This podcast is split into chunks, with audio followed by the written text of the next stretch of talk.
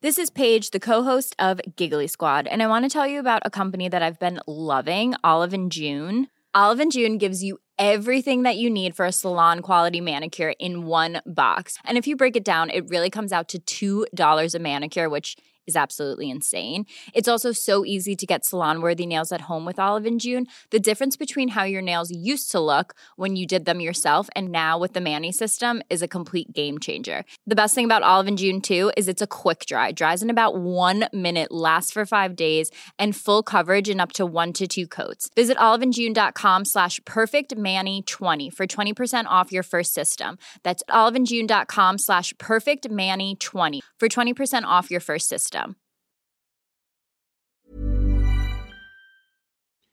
Valentín Martínez Pillet, director del Observatorio Solar Nacional de Estados Unidos. Hola, soy Valentín Martínez Pillet y yo también escucho Coffee Break desde Colorado cuando no puedo dormir.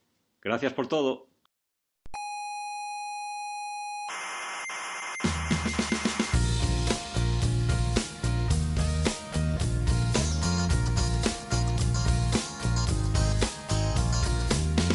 Aquí comienza Coffee Break, la tertulia semanal de la actualidad científica. Qué vergüenza de científicos. ¿Por qué? Derrochando esas millonadas en, en sus juguetitos Ya. cuando hay tanta gente en el mundo pasando hambre. coño. No, pero no es mucho. Por ejemplo, ¿sabía usted que la humanidad gasta más cada año en películas que en investigación espacial? Mentira. O en maquillaje, por ejemplo, se gastan más en maquillaje. Mentira. O en fútbol. Mentira. O en salir a tomar copas. No le oigo, no le oigo, no le oigo, no le Sí, oigo. sí no que me oye. No me quiere oír. No me, no me quiere oír. No me quiere oír. En fin, que comience la tertulia.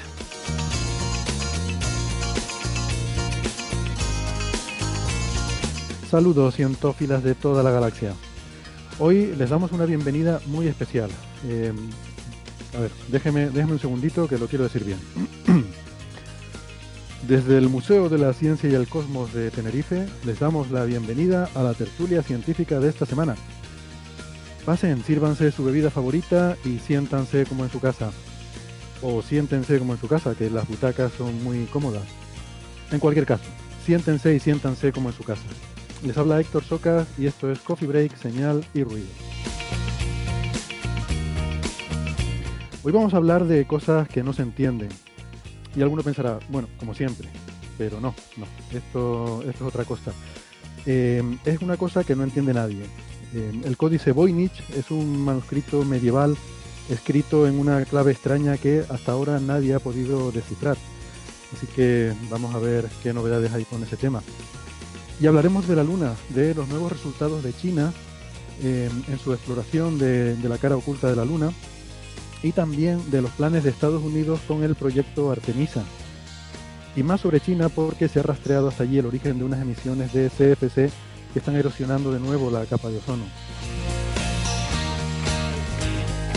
Todo eso será en un ratito, pero antes permítanme recordarles que estamos en muchas plataformas de internet. Nos pueden escuchar en Evox, en Spotify, en Google Podcast, en Apple Podcast, en TuneIn y en más sitios que ahora mismo ni sé. Nosotros les recomendamos, como siempre, que se suscriban, que no cuesta nada, es gratis, eh, y así no se pierden ningún episodio. Bueno, se lo perderán si quieren, pero no porque no, no porque no quieran, porque no les llegue la notificación. Tienen toda la información en nuestra página web que es señalirruido.com, con ñ y todo junto sin espacios, señalirruido.com. Eh, también nos pueden seguir en las redes sociales, que estamos muy activos, eh, sobre todo en Facebook y en Twitter, y ahora también en Instagram, gracias a Nefertiti. Si prefieren la radio de toda la vida, nos pueden escuchar en Canarias, en Icoden Daute Radio, Radio El Día, Radio ECA y Ondas Yaiza. En Madrid, en Onda Pedriza. En Aragón, estamos en Ebro FM. En Málaga, en Radio Estepona. Y en Argentina, en la FM 99.9 de Mar del Plata. Toda la información sobre horarios y las frecuencias de estas emisoras está también en nuestra página web, que les recuerdo es señalirruido.com. Y aquí conmigo en la sala Omega, no, en la sala Omega, no. en el salón de actos, Carlos Westendorf. Hola, Carlos. ¿qué tal? ¿Qué tal? ¿Cómo estás? Está bien aquí, ¿no? Muy a gusto, sí. Está a gustito, ¿no? Sí, sí, sí. Muy solemne todo. Sí, es, es el marco que tiene que llevar eh, este programa, que ya saben que muy serio y muy solemne. Carlos es... Marco incomparable. Incomparable. Incomparable, oigo una voz. Oigo una voz. Oigo voces. Oigo voces. Carlos es arroba, arroba C Westen en Twitter. C. C Westen en Twitter. No Western Dot, sino Western, como, como Western Girls. ¿Se acuerdan de la canción de Pecho Boys? Ahí, ahí, esa me encanta. Pues, pues eso. Em, y también estoy muy contento de darle hoy la bienvenida a Enrique Joven. Hola, ¿qué tal, Hola, Enrique? ¿qué tal? Gracias. La, la bienvenida de nuevo porque ya habías estado, creo que en otros dos episodios anteriores. Sí, hace mucho. Hace mucho. Hace mucho, a los comienzos de, de, de este podcast. Hace un año, quizás, o más. No, más. Más, más, sí, porque... Sí, el programa tiene cuatro años ya. No, no te Uh, quiero decir nada, pero, Sí, sí, pero ya tenemos algunas canas más que, que en aquel momento. Eh, Enrique es, eh, es ingeniero en el Instituto de Astrofísica Canaria, o me- mejor dicho, trabaja de ingeniero, porque, como él mismo me recordó hace un rato, es físico de formación, Sí. pero, pero bueno, hay que cacharrear también, ¿no? Hay que hacer un poco de todo. Un físico sirve para todo, es lo bueno que tiene. Em, y em, qué otra cosa iba a decir. Ah, sí, que eh, había estado aquí precisamente cuando estuvimos hablando de ciencia ficción. Em, además, en, en un programa eh, muy chulo, creo que estuvo también Miguel Santander, si no recuerdo Sí, también ese efectivamente. programa. Estaba Miguel, hablamos de, de libros y de, y de novelas de ciencia ficción, efectivamente. Correcto. Hoy, hoy vamos a hablar de bastante ciencia ficción, me parece a mí, por eso está muy bien que, que Enrique esté aquí. Bueno, ahora lo explicaremos un poco más. Eh, vamos a seguir la ronda de presentaciones porque esa voz áurea, eh, incorpórea, que escucharon hace un momento, eh, quejándose de nuestra gramática, es la voz de Alberto Aparici, en Valencia. Hola, Alberto. Hola, hola, hola, ¿qué tal? Que Alberto es eh, comunicador científico en el Instituto de Física Corpuscular de Valencia y es el director de La Brújula de la Ciencia en Onda Cero y de Aparici en órbita. Eh, y es arroba ciencia brújula en Twitter. Enrique, por cierto, olvidé decirlo, es arroba Enrique Joven. Sí, todo junto. Todo junto. ¿Mm? Así, sin espacios ni nada. Y también tenemos eh, a, eh, por videoconferencia a María Rives. Hola, María. Hola, muchas gracias por invitarme. Es siempre un placer que María es eh, profesora del Centro Superior de Idiomas de la Universidad de Alicante eh, y es arroba neferchiti en Twitter eh, y en Facebook y en Instagram. Eh, y aprovecho para agradecerte personalmente el trabajo que estás haciendo con la cuenta de Instagram del programa. Y es, es la fundadora del, del club de fans de este programa. Así que muchas gracias. Vaya Y- presentación más buena. Sí, bueno, eh, es la que toca, es la que corresponde. Y, y yo soy un señor que pasaba por aquí. Um, pero eh, si alguien tiene alguna queja sobre el programa, me- que me la haga llegar a arroba hsocasnavarro. Eh, para las demás cosas, pues ya tienen los twitters aquí de mis compañeros de tertulia. Em, eh, que hoy pues es, es muy, muy variada, pero mm, teníamos un tema, uno de los temas centrales para tratar hoy, como les decía antes en la introducción, es el códice de Voynich. Y por eso también eh, pues queríamos tener eh, tanto Enrique, que es un- uno de los grandes expertos eh, mundiales de, de este manuscrito Sí. medieval. Seguramente. Me sé la solución, pero no quiero decirlo. No quiero decirla. ¿Cómo, ¿Cómo se os llama? ¿Boinichólogos? O... Pues no lo sé. Porque Eh, yo- No sé, chalados a secas era. Vale, entonces es del mismo grupo que los riperólogos o menos. que hablábamos el otro día. Hombre, Voynichalados puede ser una buena Sí, combinación, ¿no? bien. Voynichalados me gusta. Esa Sí, sí. La tenemos que patentar.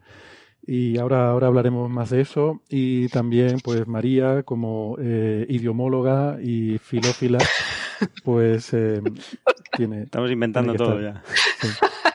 Muy bien, muy bien. Eh, no la siguiendo siguiendo las- los pasos de Shakespeare, si él se inventaba las cosas. Claro, va a ser men- menos nosotros. Hombre, por favor. Bueno, eh, en cualquier caso, empezamos el programa, como hacemos siempre, con ciertas noticias breves de, la más rabiosa actualidad. Y, como siempre, pues queremos empezar por las noticias más tristes para quitárnoslas rápido encima y, y poder ir a lo que nos gusta, ¿no? Pero no podemos dejar de hacernos eco del fallecimiento de Murray Gell-Mann. eh, no estoy seguro si se pronuncia así o Gell-Mann, eh, porque creo que era de origen judío. Y mm, bueno, que eh, una de las grandes figuras de, de la física fundamental recibió el premio Nobel en el año 69. Eh, se dice que fue el que descubrió los quarks, que bueno, eso hay que, ese titular hay que explicarlo bastante, ¿no? Pero sí que hizo grandes contribuciones al modelo estándar. Eh, desde luego sí fue el que le puso ese nombre tan horrible, ¿no? Ese nombre de quark. Em. Y yo tengo en mi casa ese libro maravilloso que escribió del el quark y el jaguar. Hmm. Y em, bueno, pues además también hizo bastante actividad de popularización de la ciencia, ¿no? Em, falleció el, viernes día 24 de, mayo. Eh, no sé si quieren comentar algo. Quizás Alberto es el que tiene más proximidad eh, temática a, su trabajo. Bueno, pues vamos, que, que, es uno de los tíos más grandes de la física de partículas del siglo XX y ya está que he estado esta mañana repasando todas las cosas que hizo y aparte de las que ya sabía que hizo, es que hizo más que, yo no sabía. O sea, es un, tío súper prolífico que aportó un montón a la física de partículas y que, pues bueno, fue uno de los, o sea, yo creo que si tenemos que decir qué es lo que hizo exactamente, sus contribuciones más importantes probablemente son las que hizo a la, física de eh, hadrones, de partículas hechas de quarks, y es uno de los padres de la cromodinámica cuántica, de la, de la teoría de, por la cual los quarks se intercambian gluones, y eso es lo que hace que formen los protones, los neutrones y todas estas cosas. Bueno, eh, de, de, este hombre comentamos en alguna ocasión que había dejado frases muy interesantes para la posteridad y una de ellas que a mí me, gusta mucho, por lo visto tenía cierta fama de, de ser un poco científico soberbio, ¿no? Em, y él hizo una parodia de esta, esta famosa eh, frase de Isaac Newton en la que decía que eh, si vemos más lejos es porque estamos eh, a hombros de, de, nuestros antepasados, ¿no? Que nos precedieron. Em, pues Murray Gell-Mann hizo su propia versión de esta frase en la que decía si veo más lejos es porque estoy rodeado de enanos. Entonces, claramente tenía un sentido del humor un poco peculiar. Em, vi hace poco, estos días, un Twitter de Sabine Hosenfelder, em, en la que creo que es la primera vez que le, veo hablar bien de alguien. y lo, hizo de esa forma curiosa que tiene ella, en la que decía que, bueno, que recordaba cuando lo conoció en el CERN em, y pese a que le habían advertido que podía ser una persona difícil, sin embargo lo encontró que no tuvo dificultad en charlar con él y que le resultó amable, ¿no?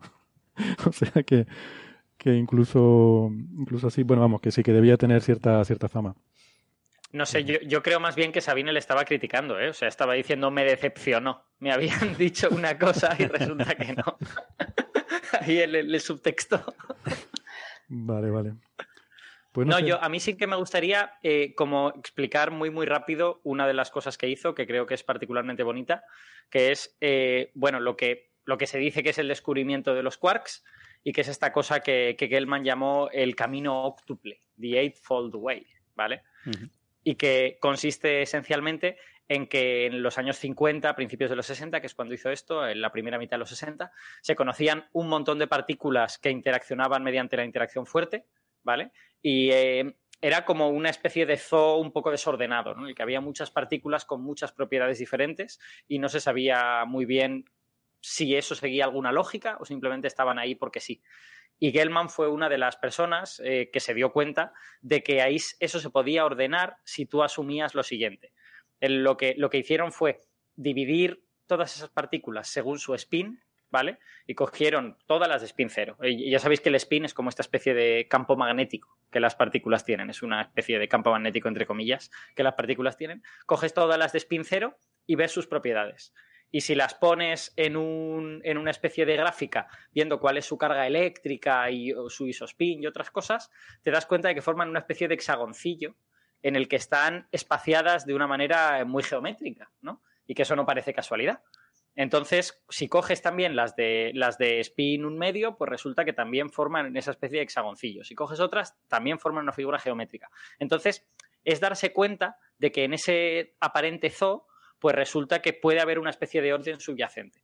Y la, la razón que Gell-Mann encontró para ese orden es que esas partículas podían estar formadas de combinaciones de otras partículas. Y es ahí cuando nace este concepto de quark, aunque en realidad, como tú dices, es una historia muy larga, que eh, había nombres anteriores para, para, cosas componentes de las partículas y tal, o sea que tampoco es que Gell-Mann lo inventara, pero sí se dio cuenta de que si tú cogías tres tipos de partículas y las combinabas de todas las maneras posibles para dar lugar a estas partículas compuestas, y hacías esto matemáticamente bien, pues resulta que te daba lugar a esa especie de hexagoncillo, que en realidad es un hexágono con dos partículas en el centro, con lo que es un octete, son, son ocho partículas, y por eso esto se llama the eightfold way, ¿no? el, camino octuple, porque te van apareciendo octetes de partículas. Luego también te aparece uno que, que tiene diez. Pero vamos, que toda la cuestión era darse cuenta de que en ese aparente caos tú podías dar podías ver que había ciertas regularidades y que esas regularidades se resolvían si tú interpretabas esas partículas como combinaciones de otras cosas. Y eso dio lugar al nacimiento de, pues, del modelo quark y de que las cosas estaban hechas de quarks y tal. Y luego todo aquello siguió evolucionando y que Elman hizo más eh, aportaciones todavía durante los siguientes años. Pero vamos, eso queda para algún día que hagamos un especial de QCD o algo por el estilo. Vale, pues te, tomo la palabra. ¿Tenemos un día a hablar más en detalle sobre cromodinámica cuántica y, el trabajo de Gellman?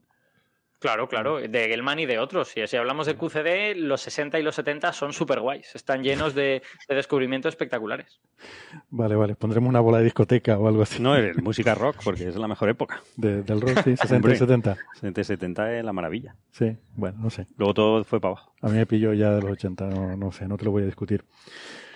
Bueno, pues, pues nada, que, mm, que, en fin, una figura sin duda muy, muy importante ¿no? para, para la física em, que conocemos, la, física de partículas. otra noticia que hemos conocido estos días y que pues, quizás podemos, podemos comentar brevemente, pero me da la impresión de que va a ser un tema que saldrá en más ocasiones, es el, la, ocurrencia esta de Elon Musk em, o de SpaceX, no sé realmente esta idea de Elon Musk, aunque sospecho que sí porque ha estado tuiteando al respecto, de crear una enorme constelación de satélites para eh, dar cobertura global de Internet eh, muy accesible, ¿no? lo que se llama Starlink, y que tiene a los astrónomos pues, pues que, que trinan, eh, muy enfadados, porque ya ha lanzado 60 de estos satélites, yo creo que nadie se había enterado. No, ha pasado muy desapercibido. Ha pasado muy desapercibido hasta que de repente estos 60 satélites pues van... Bueno, están todos en fila ahora mismo y se ven muy evidentemente, vamos, son muy brillantes. Creo que es magnitud 1 o 2 prácticamente lo que tienen estos satélites, o sea que son visibles a simple vista Bastante y muy fácil brillantes. de ver, sí, sí. Están en órbita baja, eh, o sea que pasan muy rápido por el cielo. Mm. Eh, y, son muy brillantes y la idea es poner miles de estos satélites en órbita cubriendo todo el cielo. Casi 12.000. sí, una barbaridad. La gente en nuestro campo está muy, muy enfadada, ¿no? Yo leía, eh, bueno, estos dos últimos días había pues, opiniones sobre todo de gente de, bueno, de astronomía aficionada, bastante indignados con el asunto, pero también de, de, astrofísicos ya de, instituciones grandes, eh, se echaban las manos a la cabeza porque en principio no eran conscientes de lo que iba a pasar y luego pues hay programas científicos como los grandes surveys que, que están programados en telescopios como el LSS, LSST, el o incluso aquí en España, desde lo que se hace en Javalambre, que son grandes mapas del cielo, que están viendo con horror como, bueno, que en cada imagen que tomen puede haber cientos de trazas de, estos satélites cruzando de forma impune eh, todos los datos de la observación y que, y que eso pues tiene, tiene difícil arreglo. El propio Musk, eh, bueno, cuando empezaron las críticas en Internet al respecto, pues parece que se defendió de alguna manera al principio de una forma un poco antipática, ¿no? Porque le dijeron, bueno, ¿qué pasa con esto? Y él respondió algo así como que no, que eso no se iba a ver nada, que ya había unos cuantos satélites dando vueltas y que no se veían, y que en cualquier caso el futuro de la astronomía pasaba por, por los telescopios espaciales, ¿no? Mm. Lo cual no sé cómo habrá sentado sus colegas del TMT o otras cosas, decirle, mira, ahora todo el dinero que vamos a invertir, pues se va a tirar a la basura. Y parece que ha reculado un poco de esta postura tan, tan tampoco digna. Es que, yo creo que esto es lo que ha cabreado más a la gente, ¿no? que encima vaya diciendo que la astronomía de Tierra no sirve, que hay que ir al espacio, ¿no? Y bueno, parece que dice que va ha ordenado a sus ingenieros, es una cosa bastante curiosa la, la actitud de Musk, que revisen el diseño, sobre todo de las partes de reflectantes mm. de, los, de los satélites para que... Que los pinten de negro, hombre. Sí, algo así que hacer. Además, quedaría, mucho más chulo. Y, a los magufos les daría mucha cancha. Decir, los satélites negros. Que solo se vean de día en este caso, ¿no? Para que disminuya el brillo aparente que tienen, ¿no? Pero había gente que echaba números y decía, bueno, es que el número de satélites visibles va a ser incluso mayor que el número de estrellas a simple vista. Visibles, ¿no? Sí, no, también. no van a ser tan brillantes una vez que estén desplegados, van a ser magnitud 5 o una cosa así. Eh, quizá no sea tan problema para, para, la observación a ojo desnudo, ¿no? de contemplación del cielo pero para la astronomía eh, de aficionado es terrible. Eso, es una muy mala noticia porque además no se pueden predecir su posición porque se, cada satélite es auto es autónomo realmente, puede cambiar su órbita en cada momento y de hecho lo van a hacer. Entonces, no hay, no hay tablas, no hay manera de predecirlos, te van a pasar, siempre que quieras hacer alguna exposición, te van a pasar trazas por delante, que luego se pueden quitar, evidentemente, ¿no? Pues, pero, pero, y a mí, a mí lo que me preocupa es la radioastronomía, porque sí hay frecuencias, ya ha dicho Elon Musk también de esa forma tan soberbia, que bueno, pues no emitiremos en esas frecuencias pero diciendo que, que, podían eh, estar emitiendo unas frecuencias que solapan eh, la observación, sobre todo que en microondas. Es decir, pero, pero el problema también es los reflejos. no, no, también. La eh, no es solo lo que emitan los satélites, sino que reflejan emisión de la Tierra. Sí, sí, sí, sí. Eso es parte del problema también. ¿Me, dejáis, ¿Me dejáis que polemice un poco? yo, yo bueno, estoy de acuerdo con todo lo que decís. Efectivamente, pues tantos satélites pues producen una cierta contaminación en el cielo y tal, pero eh, ¿no será que este es el precio del progreso? O sea, quiero decir, claro, es que a nosotros nos llega la fibra óptica a casa, pero los mm. señores que vivan en la estepa de Mongolia y que a lo mejor les puede llegar Internet gracias a esto, igual dicen que quizá deberíamos encontrar otras maneras de hacer astronomía, ¿no? Eh, para que yo pueda tener Internet. Eh, no lo sé, o sea, quiero decir, yo no tengo una, postura muy definida en ese sentido, pero... Mm pero creo que todos los avances tecnológicos han conllevado incomodidades, cambios de rutinas y tal, y, a lo mejor pues, pues este es, eso, nos ocurre algo para, también hacerlo más llevadero, ¿no? Y sin embargo quedarnos con las ventajas, que están bastante bien. A mí se me ocurre una cosa que, que, leí también ayer y, que me sorprendió un poco, ¿no? Es decir, eh, ¿a quién se pide permiso para hacer este tipo de, de despliegue, mm. vamos a decir, infernal de aparatos en el espacio, ¿no? Porque parece que nadie se había enterado. Entonces, de repente se, se, dan cuenta los, los, directores de los grandes observatorios y muchísima gente que, que, bueno, que este señor ha puesto en órbita muchísimos, va a poner miles de satélites y no solo él, hay también proyectos chinos, eh, israelíes, eh, sí, Amazon iba a poner 3.000, Amazon, es decir, que aquí todo el mundo va a poner Samsung 4.600, luego Boeing 3.000, o sea, sí, una cosa suma y sigue, ¿no? Disparatada y, y bueno, y la pregunta está, ¿dónde se autoriza semejante despliegue sin que nos enteremos, digamos, la gente que, trabajamos en el gremio? Es una cosa bastante extraña. Esta es la pregunta de a quién pertenece el espacio. ¿no? Mm. Y yo, yo iba a hacer, efectivamente, me alegro que lo hayas hecho, Alberto, ese comentario. Yo también lo pensaba hacer, ¿no? Pues contraponer, que también hay gente que dice, oiga, pero es que hay gente que tiene el derecho a tener Internet, que es que es una cosa hoy en día quedarte fuera del mundo digital es la nueva forma de marginalidad, ¿no? Em, y es importante, eh, pues no lo sé, que, que, que, pueda haber acceso en todo el mundo en la era digital para que, para que la gente no se quede fuera, ¿no? Eh, esto, eh, estoy de acuerdo con Alberto, hay siempre un equilibrio mm. Mm, que hay que valorar de hasta qué punto yo puedo hacer una casa y frente a hasta qué punto estoy deteriorando el medio ambiente, ¿no? Entonces, para mm. eso hay ciertas normativas, hay una ley de costas que quiere decir que yo no puedo hacerme una casa en medio de la playa, que yo no puedo hacer una casa en un espacio protegido, pero claro, yo puedo hacer una casa y quitarle solo al vecino. Pues sí, eh, a lo mejor le quito solo al vecino y se tiene que fastidiar al vecino. Pero quiero decir que hay un órgano de gobierno, que en este caso será el ayuntamiento, o las leyes de costas que aprueban los países, hay, órganos de gobierno que establecen cuál es ese equilibrio. Es decir, bueno, esto se puede hacer, esto no se puede hacer.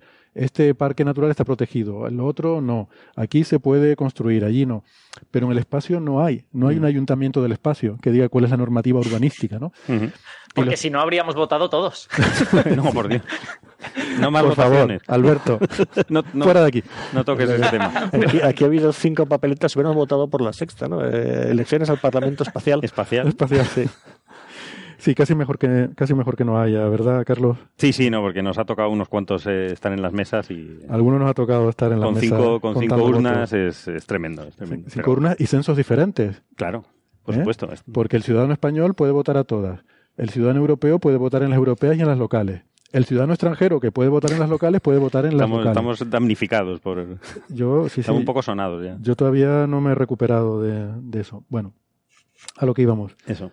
Eh, que no hay, no hay un ayuntamiento del espacio, entonces ¿quién hace estas normativas? Por ahí mismo no hay nadie. Y claro, es que hasta ahora eh, había las grandes agencias espaciales nacionales que eran las que tenían esa capacidad, pero ahora ya lo de la, bola de discoteca esta que pusieron el año pasado ya fue un primer aviso. Eh, a alguien se le ocurrió poner la, la, estrella de la humanidad, si se acuerdan, ¿no? Dijo, ah, quedaría chuli, ya que voy a lanzar un satélite, pues poner aquí eh, poner aquí esto, una bola que va a dar la vuelta al mundo unas cuantas veces. Bueno. Mm, estos son avisos de que, como siempre, nos pilla el toro. Es decir, la legislación va, siempre muy por detrás de los desarrollos. Y lo estamos viendo con un montón de temas súper importantes, en genética, eh, o sea, en edición genética, eh, con los transgénicos nos ha pillado el toro, con un montón de cosas, ¿no? Em, entonces, hay que tener los, los, debates cuando pueden ser sosegados antes del el momento. Porque ya cuando estás metido en la vorágine, ya no va a ser sosegado, ya va a haber intereses, no, aquí, yo también tengo sentimientos encontrados, ¿no? creo que no, no es todo completamente negativo, ¿no? Lo que pasa es que eh, sí hay, sí hay algún, algún documento interno de, SpaceX que su intención era eh, conseguir financiación para el proyecto de Marte. Y la financiación era precisamente a través de Starlink. Es decir, que esto no es una cosa altruista, realmente. Esto, esto económicamente no se sabe cómo, nadie sabe cómo, pero le va a sacar un rendimiento económico. Entonces, que, tampoco es un, es un benefactor. Pero que no está mal, quiero decir. No, no está mal, tiene sus si va, ventajas, Si va a proveer un servicio para una gente que de otra forma no tendría ese servicio, pues, pues está bien, ¿no? Sí, también, también. Yo estoy contento de que a mi casa llegue la fibra óptica, aunque yo tenga que pagarle religiosamente a Movistar eh, cada claro, mes. Pero, claro, claro. me llega. Eh, bueno, Pero habrá que ver. De todas formas, bueno, él, está ya mm, cediendo un poco y diciendo que bueno, que él, que él también puede proveer eh, lanzamiento de, satélites eh, para la astronomía en, las bandas sí, donde pero yo creo que él no ha entendido que la astronomía está bien. Necesitamos satélites, telescopios en el espacio, pero también necesitamos telescopios en tierra. yo creo que eso él no lo ha entendido. Ese tweet que decía Enrique da a entender que él cree que desde el espacio todo es mejor, más bonito y y hay cosas que sí, pero hay cosas para las que necesitas tener telescopios en tierra. Sí, de hecho eh, era curioso porque el, el tweet que fue, bueno, fue muy retuiteado por la red, terminaba con una frase diciendo algo así como que las turbulencias atmosféricas son insalvables, ¿no? Y la verdad es que ahora mismo los desarrollos tecnológicos en óptica aptativa y similares son gigantescos, ¿no? Estamos hablando de la construcción de telescopios gigantes de, de 30 y 40 metros, que desde luego la turbulencia atmosférica es lo primero que van a corregir, porque si no, no habría forma de hacer, de hacer ciencia. Entonces ahí parece que al señor Max no le, Musk no le interesa en exceso el, negocio en tierra, sino que todo su negocio, o todo su dinero, o todos sus dólares están puestos en, en el espacio, ¿no? Vamos a ver cómo acaba la cosa. Espérate que tengamos una Adaptive sí, yo tengo, tengo la sensación, yo, yo, tengo la sensación de que Musk ha sido un poco inconsistente con ese, con ese comentario, porque eh, por un lado, él dice, no, el futuro de la humanidad está en el espacio. Claro, si está pensando en llevarse a no sé cuánta gente a Marte, pues poner un telescopio de 30 metros en el espacio, pues igual le parece que es algo posible y tal. Pero, pero lo que es totalmente inconsistente, y él que es un tecnólogo debería saberlo, es que él puede poner los 12.000 satélites en órbita dentro de siete años, pero no va a poder poner un telescopio en órbita dentro de siete años. O sea, quiero decir, va, a haber un, periodo de damnificación, digamos, y claro, no, no puedes ir diciendo, no, pues os aguantáis hasta que esté la tecnología lista. Eso está mal. No, pero aparte es que hay, hay muchas cosas que siempre vas a poder hacer desde tierra y que no podrás hacer en el espacio, ¿no? En un momento dado. O sea, hoy en día a lo mm. mejor lo más grande que podemos poner en el espacio, yo que sé, a lo mejor son, eh, no sé, siete metros, ocho, diez metros.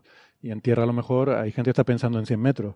Eh, y, a lo mejor, como dice Enrique, es que aunque no te puedas quitar la atmósfera, pero es que hay cosas para las cuales no te importa. O sea, no toda la astronomía es tener imágenes nítidas. Hay otras cosas que no requieren imágenes nítidas. Muchísimas otras cosas, diría yo. Eh, eh, en fin, bueno, ya lo, ya lo, hablaremos con más detalle. No, no sé si quieren hacer algún comentario más sobre esto, pero yo creo que ha cogido a todo el mundo un poco en el paso cambiado. ¿no? ha sido un poco inesperada esta iniciativa de, de SpaceX.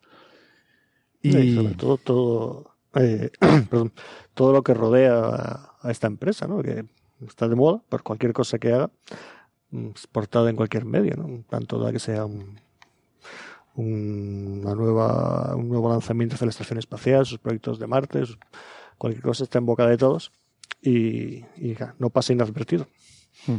No, pero Con mi falta de fe en la humanidad, eh, pronostico que lo que ocurrirá es que no se legislarán todas estas cosas, se hará un empastre con la primera tanda de satélites que se manden y luego el empastre habrá que resolverlo. Habrá que resolverlo. sí, sí. Ocurre con todas las cosas de la humanidad. Sí, porque estos mm, satélites no duran para siempre, o sea, acaban cayendo, es decir, y, se, serán reemplazados y ese es el plan, ¿no? O sea que esto, esto es flexible, pero a ver quién le pone el cascabel al gato, en el sentido de que estas grandes empresas eh, están fuera de control y, yo creo que no es correcto. Es decir, eh, de hecho, Estados Unidos es el país que más controla a las grandes empresas paradójicamente, ¿no? Cuando ellos hablan de la libertad, pero realmente cuando tienen ese volumen, el volumen mundial, pues entonces eh, pueden, puede haber distorsiones. Entonces habrá que ponerle freno y a ver cómo lo hacemos, ¿no? De hecho, Carlos, piénsalo geopolíticamente. O sea, con Estados Unidos peleándose ahora por el 5G y por todas estas cosas y por una serie de intereses menos eh, reconocidos o no, piensa tú que te van a poner a sentarse para hablar de, bueno, a ver qué hacemos con el espacio y tal. Pues no lo van a hacer, no. están peleando sobre otras cosas. Sí, sí, sí, está claro. Bueno, pues, pues nada, ya oiremos hablar más de este tema, seguro. Em, también otra, otra cosa que tenemos esta semana es el aniversario, eh, se cumplen 100 años del famoso eclipse de Eddington que mm, es esa, ese famoso eclipse de sol que, tuvo lugar en 1919, em, poco después de que en 1916 pues Albert Einstein publicara su eh, famosa teoría de la relatividad general y este supuso la primera prueba empírica de, eh, bueno de, esta teoría, ¿no? de, ver que efectivamente los rayos de luz se curvan y además se curvan eh, como predice la teoría de, la relatividad general. Eh, que, por cierto, una cosa que no sé si todo el mundo sabe es que eh, también en, con la física de Newton uno también puede eh, explicar o puede predecir esta curvatura de los rayos de luz, pero es menor. es la mitad de la que nos dice la relatividad general. O sea, lo, que, pasa, lo que pasa, Héctor, es que necesitas teoría corpuscular. Sí tienes, que, sí, tienes que asumir que es una partícula, sí, sí. Exacto. y, que tiene, y que tiene, por lo tanto, una masa y tal. O sea, con fotones de masa cero no te vale. Lo que pasa es, que, claro, sí, te vale, sí te vale porque es que es independiente de la masa. Ese es el tema, ¿no? Que se cancela la masa en la ecuación. Pero es que hay que dividir. Entonces, si vale cero, la ecuación se va, se va a la porra y no puedes dividir en realidad. A ver, eh, lo digo de esta forma. Eh, es válido en el límite cuando la masa tiende a cero. Eh, te puedes acercar a cero todo lo que quieras y obtienes siempre el mismo resultado. ¿no? Vale, sí. Tú haces tender la masa a cero y obtienes ese resultado. Em, entonces, mm, claro, em, no es solo que se, no es solo medir que se desvían las trayectorias de los rayos de luz, sino eh, la cantidad en la que se desvía, ¿no? Lo que decimos siempre que la ciencia es importante el número y, es importante que la predicción de, eso. Em, este, este eclipse fue observado, se suele llamar el eclipse de Eddington, no sé muy bien por qué, porque realmente había tres investigadores que estuvieron muy metidos en esto, ¿no? Que fueron, fueron también Dyson, o sea, Frank Dyson creo que se llamaba, a ver si tengo el nombre por aquí. Sí, Frank Watson Dyson. Em, que, que, también fue junto con Eddington el que un poco lo, eh, bueno, se les ocurrió la idea, ¿no? Y, y, Andrew Crommelin, que fue también otro de los que hizo las, las medidas. O sea que quizás habría que haberlo llamado el eclipse de, no sé, de Eddington, Dyson y Cromlin, ¿no? No sé exactamente en qué orden. fueron a, diferentes sitios a intentar observarlo, ¿no? Intentaron, era un eclipse total de sol, ¿no? Mm.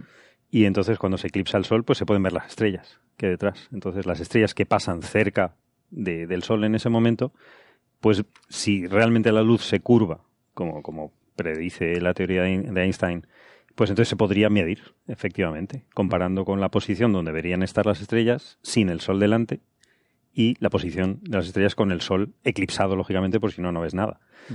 Entonces, eh, eso es lo que intentaban hacer y en esa época no, era, no fue nada fácil, de hecho. Es que hay que tener en cuenta que eh, esto ocurre justo después de la Primera Guerra Mundial Sí, sí, la idea era ir, a, creo que a Rusia y, justo estalló la guerra mundial, entonces... No, pero el eclipse, bueno... Eh, intentaron, creo que el primer intento era en Rusia, entonces eh, como entraron en guerra, pues como que no, no era buen momento. Ah, otro eclipse anterior, dices. Porque este, este sí, pasaba este, este se pasaba por otro lado, era un eclipse anterior. África efectivamente, ¿no? Efectivamente, sí. No sé si pero la suerte es que acabó en el 18 y justo a tiempo de que pudieran... Eh, sí, de todas formas no había medios eh, disponibles, estaban arruinados, no había barcos, eh, fue un desastre. O sea, mm. Era muy gracioso la historia, ¿no? Que los científicos estaban buscando su, demostrar esta teoría y todo el mundo estaba destrozado. Estábamos, todo el mundo se estaba pegando y estas seres estaban pensando en algo superior, ¿no? Que es, chula mm. el momento, ¿no? La de hecho, fíjate, el hecho de que esta gente le llegara los papers de Einstein ya de por sí es interesante. Ya es difícil. O sea, que ya es difícil en plena Primera Guerra Mundial que unos eh, astrónomos eh, en Inglaterra les llegara la información de que, de que este señor Einstein, que había publicado sus cosas allí en Prusia. No, y de hecho uno de, creo que era eh, Eddington, ¿no? Era eh, universalista, como dicen, ¿no? Es decir, que, eso no le importaba. Pero había otra persona que era, que era Dyson que efectivamente no le gustaba nada que fuese un, un, un austrohúngaro el que, el que tuviese una teoría tan buena. Entonces, era, un, era un poco un británico intentando competir con un alemán, que el tema de la guerra también estaba presente. ¿no? Claro, es que estas cosas luego eh, eh, no recordamos ¿no? el contexto histórico de, de, estas cosas. ¿no? Eh, Carlos González nos envió la semana pasada un, artículo en Nature, un artículo, no, no un paper, sino un, artículo de estos de, divulgación. En este caso era un comentario de tres libros sobre este famoso eclipse, escrito por un autor que se llama Peter Coles.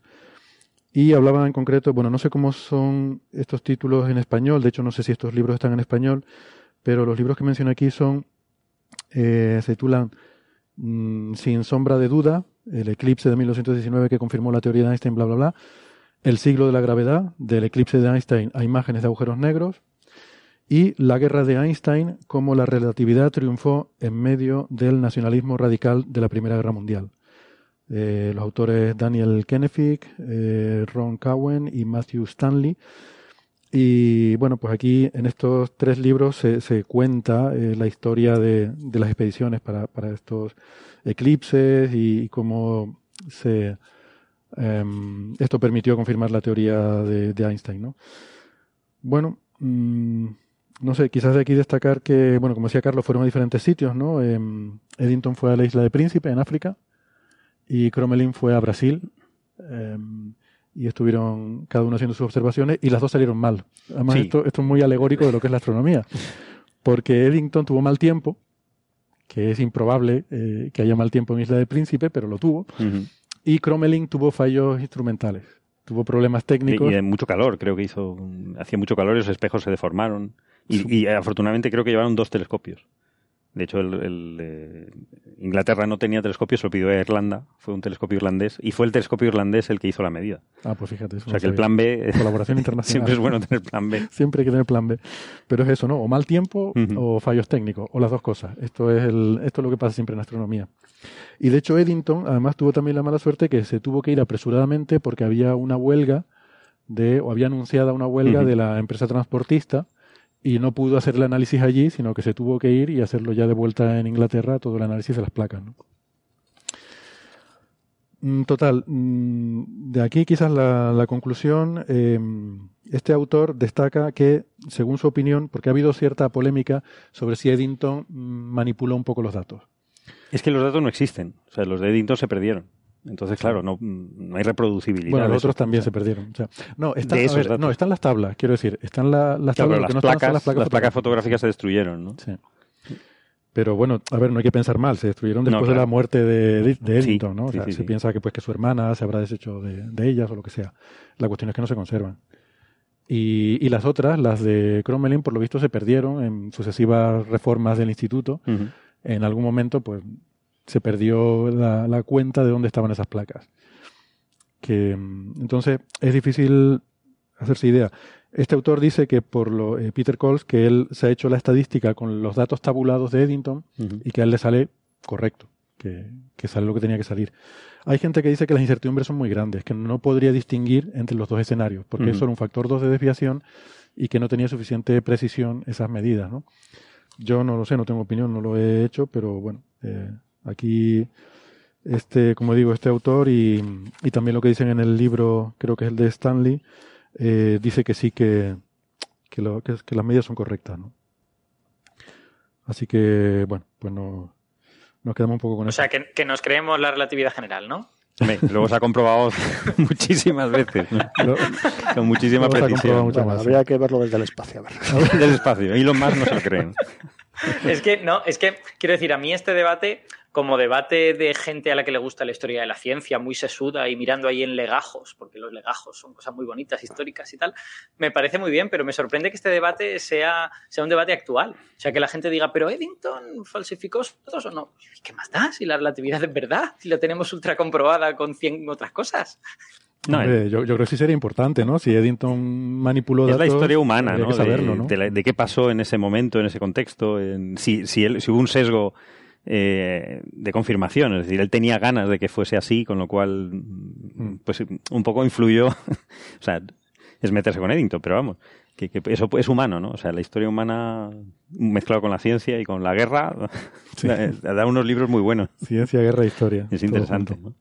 Sí, pero no sé, a mí, a mí lo que me sorprende es que, quiero decir, Eddington no es una figura ultra conocida eh, fuera del mundo de la ciencia. Entonces, que se que prácticamente lo único que se sepa de él es que hay un debate organizado acerca de si eh, analizó bien sus datos o, tal y cual, parece un poco raro, ¿no? Mm. Quiero decir, que se lo pregunten con Einstein, que es una especie de icono pop, pues hombre, tiene cierto sentido. Pero con Eddington, pues, no sé, me parece raro. Ya, ya. Bueno, eh, oye, una cosita, eh, para terminar con este tema, no sé si, bueno, por, terminar yo, si ustedes quieren decir algo más, por supuesto, siéntanse libres. Pero pone aquí en este artículo que hay un comentario muy intrigante de Newton en 1704 en Optics. Dice, hay una frase que dice, traduciendo así un poco del inglés este antiguo, ¿no? ¿Acaso los cuerpos no actúan a distancia sobre la luz y por su acción, la de los cuerpos, curvan sus rayos, los de la luz? Esto pone, como si como si él ya hubiera pensado esto, que, que la gravedad curva a la luz, ¿no? pero mm, sin embargo, eh, según pone aquí Peter Coles, no hay evidencia de que él hubiera calculado la magnitud de ese efecto, porque el primer cálculo lo hizo eh, un matemático alemán que se llamaba von Soldner en 1804, casi 100 años más tarde, ¿no? ¿No? de hecho, 100 años más tarde de este, de, este comentario de Newton, ¿no? Así que mm, es posible que el propio Newton ya hubiera pensado sobre el tema, ¿no? Eh, bueno, tal vez. Yo, sí que soy partidario de que, de que posiblemente o, había hecho el cálculo y no lo había publicado, porque Newton publicaba pocas cosas, o sea, a partir de un cierto momento se volvió huraño y alguna cosa no las publicaba, o lo había pensado y le parecía lógico y, digo, y dijo, pues bueno, pues hago el comentario este, ¿no? no quiero decir, yo ese, ese, con lo que tenía Newton en las manos y sabiendo que Newton era un partidario de la teoría corpuscular de la luz, tiene todo el sentido del mundo que al menos le diera un pensamiento y dijera, pues sí, esto más o menos debe de pasar. No sé, a lo mejor simplemente estaba pensando en la difracción y, esas palabras que le quedaron así tan, tan sonoras se pueden interpretar de muchas formas. ¿no? Sí, no sé. Bueno, pues venga, vamos entonces con más cosas. Em, Enrique, María, mm, parece ser que alguien ha descifrado el Voynich. ¿Otra vez? Sí, es, es una sorpresa. Al fin, bien, ya está. a mí me hizo gracia el comentario cuando le, cuando le, le, eh, eh, le, envié a Enrique el, el, artículo, ¿no? Y le pedí su opinión. Me dijo, dice, hombre, eh, la verdad es que ya llevábamos, llevábamos tiempo ya eh, sin que nadie descodificara el Voynich, como un mes. y estamos, ya tocaba. Y estamos en temporada alta. Sí, sí, es que, bueno, eh, yo he leído en, no sé si en el último año quizás, pero por lo menos dos o tres intentos muy serios, y por supuesto unos titulares tremendos en la prensa al respecto, ¿no? Eh, ahora mismo de memoria, hablo de memoria. Hace poco apareció una supuesta traducción basada en que el libro estaba compuesto por abreviaturas del latín, algo así, y era una especie de tratado médico. Claro, abreviaturas pueden ser tan cortas como uno quiera, ¿no? Y luego también había otra noticia relacionada con, creo que venía de Israel, que habían empleado inteligencia artificial también para, para, para descifrarlo. ese, fue el, ese fue el que hablamos nosotros el año pasado. Ah. es de Alberta, de la Universidad de Alberta en Canadá. Y creo que lo asociaban con, con una fuente del hebreo antiguo. Con el, con el hebreo, exacto. Por eso, te llamaron bastante la atención. Y bueno, ya se echaba de menos que apareciera algún otro experto en el, en el libro o en el manuscrito para decirnos, bueno, la buena es la mía. Y en eso estamos. Ya, pero estos, estos del hebreo por lo menos no decían que lo habían descifrado. Mm. que habían hecho un análisis y que les parecía consistente con no sé qué. Bueno, era, era un un pelín más humilde en ese sentido. Pero bueno. Sí, no lo afirmaban, como este nuevo del que habláis que dice que esto es así. No, no son hipótesis, es así. es, que el abstract, el abstract del artículo es muy gracioso. Es que en el abstract del artículo dice, me costó un poco, pero tras un poquito de trabajo llegué a descifrar el alfabeto este. Y yo, bueno, pues bien. Tomando unas déjame, déjame meter la cuña. Eh, de esto hablamos en bastante profundidad, como supongo que haremos hoy también, en el episodio número 148, eh, eh, en el que no estaba Enrique eh, ese día. Yo tampoco. Ah, y tú tampoco estabas, vale, Estaba el otro Carlos. estaba el otro Carlos, sí. Y, y, ahí estuvimos hablando de lo que para mí es el intento más serio, por lo menos de lo poco que yo conozco, porque además molaba mucho, porque era un tema de lingüística computacional, que justo es el tema de María, y por eso también quisimos, quisimos traerla, porque lo que hacían era aplicar técnicas de inteligencia artificial para intentar averiguar cuál era el idioma de base, ¿no? Porque, bueno, quizás deberíamos empezar explicando lo que es el Voynich y que normalmente cuando tú tienes algo cifrado hay un idioma y luego tú ese idioma lo codificas para que no se entienda. Entonces hay como dos procesos. Averiguar cuál es el idioma, ese idioma original en el que está escrito, y luego cómo es la codificación que se ha hecho para, eh, para, bueno, para cerrarlo, ¿no? para encriptarlo, para que sea secreto. Vamos a empezar explicando lo que es el códice Voynich por si alguien, yo que sé, hay de todo, o sea, entre tantos oyentes que tenemos, habrá alguno que no haya escuchado todos, todos los episodios. una vez me encontré con alguien así en redes sociales que me dijo que le quedaban episodios por escuchar. Pues por si se dio la situación de que no ha escuchado ese, que por cierto yo se lo recomiendo, pues lo estuve volviendo a escuchar. Divertido, sí, sí. divertido, ¿no? Sí, yo lo he vuelto a escuchar, está muy bien. Vale. Pues, pues nada, ¿por qué no empezamos por explicarlo un poco? Bueno, si me permitís, eh, hago, hago una pequeña introducción al respecto, porque es una, una pregunta clásica, ¿no? Eh, eh ¿qué, es el Voynich? pues... Espera, déjame hacer una introducción, perdona, déjame hacer una introducción a Enrique y por qué Enrique conoce también el Voynich, porque ya hemos dicho que es uno de los expertos. Pero Gracias por interrumpirme, porque sé lo que vas a decir. porque... Las dos cosas. Enrique, además de ingeniero y físico, también es escritor. Eh, ¿vale? Y ha escrito novelas muy interesantes y hay una que está muy, eh, muy cercanamente basada eh, en el manuscrito Voynich, que es El Castillo de las Estrellas, ¿verdad? sí, es una novela que publiqué ah, ya hace unos cuantos años, en el año 2007. Y bueno, la relación con el manuscrito fue un poco casual, ¿no? De hecho, yo no sabía nada de, de este libro del que ahora contaremos de otra vez de qué se trata y, cómo se intenta traducir, ¿no?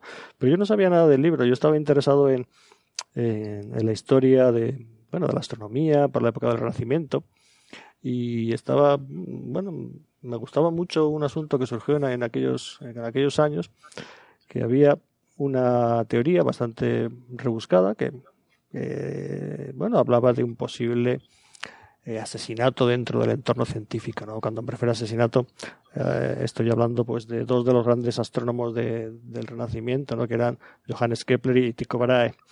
es eh, una teoría que hay por ahí. Yo pensaba que era algo que te habías inventado. No, no, no, no. Y bueno, de eso podemos hablar otro día de mi libro.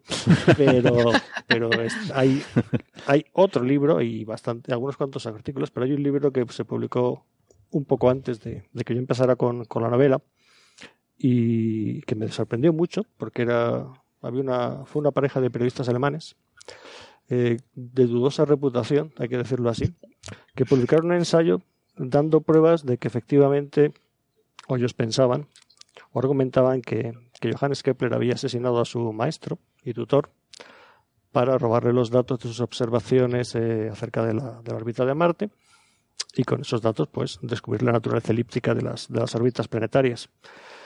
El, libro en cuestión pues tuvo cierto eco, sobre todo en, la prensa y en algunos congresos científicos. Y bueno, el tema era bastante apasionante porque una de las cosas que más curiosas de la, de la historia de la astronomía es mm, la muerte de Tycho Brahe, que bueno, todo el mundo la conoce como mm, seguramente habrán oído hablar de ella, que, que asistió a una cena, un banquete de, con la nobleza danesa, y por cuestiones de cortesía pues no se quería levantar a orinar después de haber bebido bastante, ¿no? Lo cual haber bebido bastante parece que es cierto, porque era buen aficionado al vino. Y... yo entiendo esa situación. ¿eh? ¿Alguna vez he estado grabando Coffee Break? Que ya sabemos que algún episodio se nos ha ido más de tres horas. y, y, ¿sabes? Me ha entrado la matraquilla. Así murió Tico Brahe. así murió de Tycho Brahe. De hecho, creo que hay una expresión en, checo. No sé si es un idioma. Bueno, su idioma sería en checo porque era, él vivía en Praga, aunque era danés hay una expresión hecha que creo que, es esa, que perdona que me levante porque no quiero acabar como Tico Brahe. Parece que todo el mundo la entiende, ¿no? Pero qué gente más culta. Sí, la verdad. Sí, eso sí. Y, y ahí, bueno, se, se entiende que hasta, hasta la fecha, pues que lo que había causado la muerte de Tico Brahe era pues una afección urinaria seguramente por debido al, no haber orinado en su momento, ¿no? Vamos, que le, reventó la bolsa. Bueno, hay de estos, hay muchas opiniones al respecto sobre si se pudo, si no pudo. Eh, bien, eso estaba ahí, pero cuando fue, no sé si hace como unos 100 años, en un aniversario de su, de su fallecimiento, se desenterraron sus restos en una iglesia de Praga y querían comprobar en su tumba si efectivamente estaba enterrado Tycho Brahe o si lo habían, eh, si lo habían exhumado mm, por cuestiones religiosas.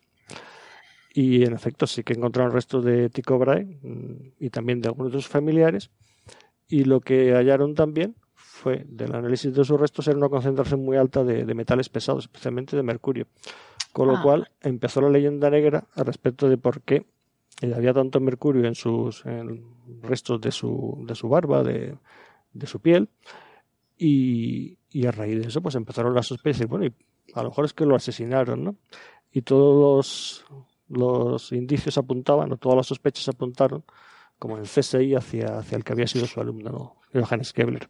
Esto se olvidó, se olvidó durante un tiempo, pero bueno, periodistas, digamos, sensacionalistas sobre cuestiones científicas volvieron a la carga, reunieron más pruebas y más análisis y, empezaron a manchar, digámoslo así, la imagen del, gran astrónomo danés.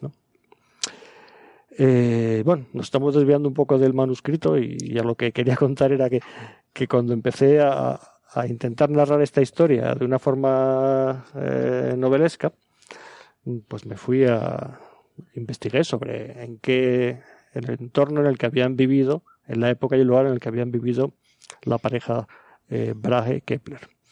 Y bueno, ellos coincidieron durante un año efectivamente en Praga, en la corte de, un rey, Rodolfo II, un rey que estaba arruinado y que bueno, tenía una corte bastante peculiar. ¿no? Y obviamente me pude, bueno, ¿qué hizo Rodolfo II?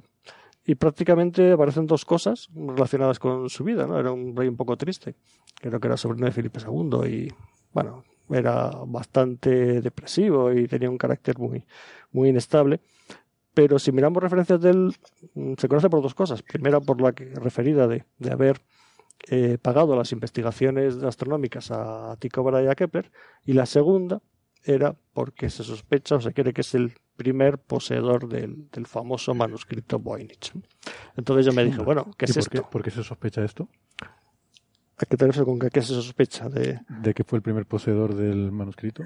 Porque aparece en la época, es decir, hay, al manuscrito acompaña una carta. Cuando el manuscrito llega a Roma, supuestamente llega a Roma, llega desde Praga, y parece que, que en esa carta que envía el entonces rector de la Universidad de Praga, cita a que el libro pueda haber aparecido en la corte de Rodolfo II, que habría sido comprado por él, a no se sabe quién, por una cierta cantidad de dinero, y que no se puede descifrar, que es lo que ahora hablaremos.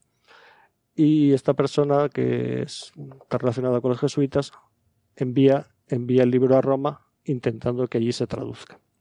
Entonces, la primera referencia conocida en la historia y en el tiempo del manuscrito aparece en torno al año 1630, pongamos una cosa así, y aparece en el camino entre Praga y Roma. Por eso siempre se ha asociado el origen, o cuando aparece el manuscrito, no quiere decir que se escribiera allí ni mucho menos, a la ciudad de, Praga y a Rodolfo II. Ah, vale, vale, interesante, porque yo la primera eh, así referencia que había oído que se tuviera constancia era de 1666, que pero bueno, eh, ahora, hablaremos de manuscritos. Estamos vamos a hablar de tu libro, que se nos había pasado. Eh, me, parece que María quiere decir alguna cosa, ¿no? Sí, adelante. Sí, por supuesto. Sí, quería decir yo que este Rodolfo II es Bertumno, el, señor que está pintado con verduras en el cuadro de Archimboldo. Sí, sí, Es ese mismo y está, es Rodolfo II caracterizado como Bertumno, que es una divinidad romana de origen etrusco. Bueno, es que ese Bertumno os lo quiero contar porque Bertumno y Pomona son dos divinidades romanas de origen etrusco, divinidades de la naturaleza, y este, este dios era la personificación del cambio, del cambio de la naturaleza, del paisaje con las estaciones, y tenía el poder de él mismo transformarse transformarse en cualquier cosa y ocultarse a la vista, pero él, dice que podía estar presente, estar a la vista y a la vez oculto. O sea, que lo ves, pero no lo ves, lo cual tiene mucha relación con. Aguachas y aparezco a tu lado. sí, bueno, y además, cuando. Sí, cuando... Alerta viejona. Cuando Archimboldo le, le pintó el, el, cuadro, se lo regaló, le envió una carta con una especie de juego de palabras, porque no sé si tenéis en mente la, la pintura, que todos los, todas las facciones son frutas y verduras, no, son frutas combinadas, ah, o sea, no, no existen, ¿sabéis cuál es? Sí, ahora acabo de caer, sí, sí. Es una, es una de los, eh, Sí, sí, es uno de los referentes del surrealismo moderno. pues en esa carta, Archimoldo le, le, le, dedicó un poemita y le decía, mírame, un poquito mírame y no me ves, como lo que tú acabas de decir. Fíjate, ves esta granada, pues no es una granada. Mira estas peras, qué deliciosas, pues no es mi, mi cara. Bueno, tenía que haber cogido, cambiado un poco el ejemplo frutal, porque las peras en español, bueno, mira qué manzanas o bueno, lo dejamos. Sí, sí, sí. Pues las verduras son peligrosas. cuidado con la berenjena, cuidado con la berenjena. Cuidado con el nabo. Oye, pues hablando, hablando de berenjena, no tiene nada, bueno, tiene un poco que ver. En, el siglo XX hay un artista eh, danés, precisamente, se llama Til Novak, y él hace surrealismo digital. Y tiene una pintura de Alien, el Alien, con su, cabeza es una berenjena, y es un homenaje a Archimboldo y a Albertuno, este que, que se mostraba estaba a la vista pero oculto al mismo tiempo. O sea, él tenía un secreto que tú no podías ver. Como el códice. Bueno, sigue, perdón. Qué bueno. Mm, bueno, seguimos pues un poco. Eh, eh, pero entonces, tu, o sea, tu libro, quiero dejar claro que es una novela. O sea, no es, eh, es una novela histórica, pero ah, con, con digamos, basada en, una, cierta semilla real, pero es una novela. Es una novela, es, ficción. completamente. Ficción histórica. Exacto. tiene elementos históricos reales, como, como los astrónomos a los que me refiero, y como el libro, como el famoso manuscrito, que, bueno, que me vino al pelo para, para introducirlo pues como, como bueno, el leitmotiv de, de la novela, ¿no? sobre todo por el carácter extraño que tiene. O sea, que es una novela histórica de un asesinato de figura mm, prominente con un manuscrito secreto que nadie es capaz de descifrar, que es real, que existe y que todavía a día de hoy estamos hablando del dichoso manuscrito y de cómo descifrarlo. oficialmente no. O sea, ¿tú eras muy nichalado de antes de escribir la novela o a raíz de investigar para escribir la novela te fuiste metiendo en el tema. Lo que, lo que comentaba, que yo no he oído hablar del manuscrito. De hecho, luego podemos comentar alguna cosa más acerca de las investigaciones serias, digamos, que se están haciendo, sobre todo a partir de los años 90, una cosa así. Eh, con el boom de Internet, pues hay muchísimas contribuciones a, los intentos de, de traducción del libro pero yo entonces no tampoco se conocía tanto como ahora ni mucho menos pero yo personalmente no lo conocía ¿no? yo lo encontré por, por referencias y, y, me gustó tanto el asunto obviamente que, es cuando empecé a leer y a ver de qué iba aquella cosa ¿no? y volviendo a lo que estábamos hablando hace unos minutos y a la pregunta introductoria clave decir qué es el manuscrito Voynich pues yo siempre suelo decir digo es un libro que paradójicamente pues no se puede leer. Entonces, lo cual para decirlo... Vamos, vamos a hacer una cosa, vamos a parar con esa frase que me ha gustado mucho, un libro que no se puede leer. Vamos a hacer aquí nuestra habitual pausa para hacer la, desconexión con los oyentes que nos escuchan de la radio, invitándoles a que si quieren seguir el resto de la conversación, que se descarguen el podcast, que, que nos escuchen en la versión de internet, que ahí vamos a quedarnos un ratito más hablando. Venga, hasta ahora. Hasta ahora. Chao. Adiós.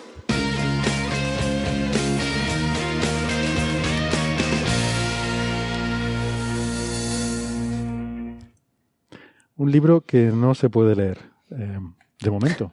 Mm, de momento. ¿Y en qué está escrito? Es, un piel de algo, ¿no? Eh, bueno, el, una cosa muy, rústica, ¿no? Es un conjunto de pergaminos de la época. De... Hay una cosa que sí que se sabe. Se sabe la época, bueno, se sabe la piel. se sabe ya. Eh, esto es bastante reciente, es incluso posterior a cuando.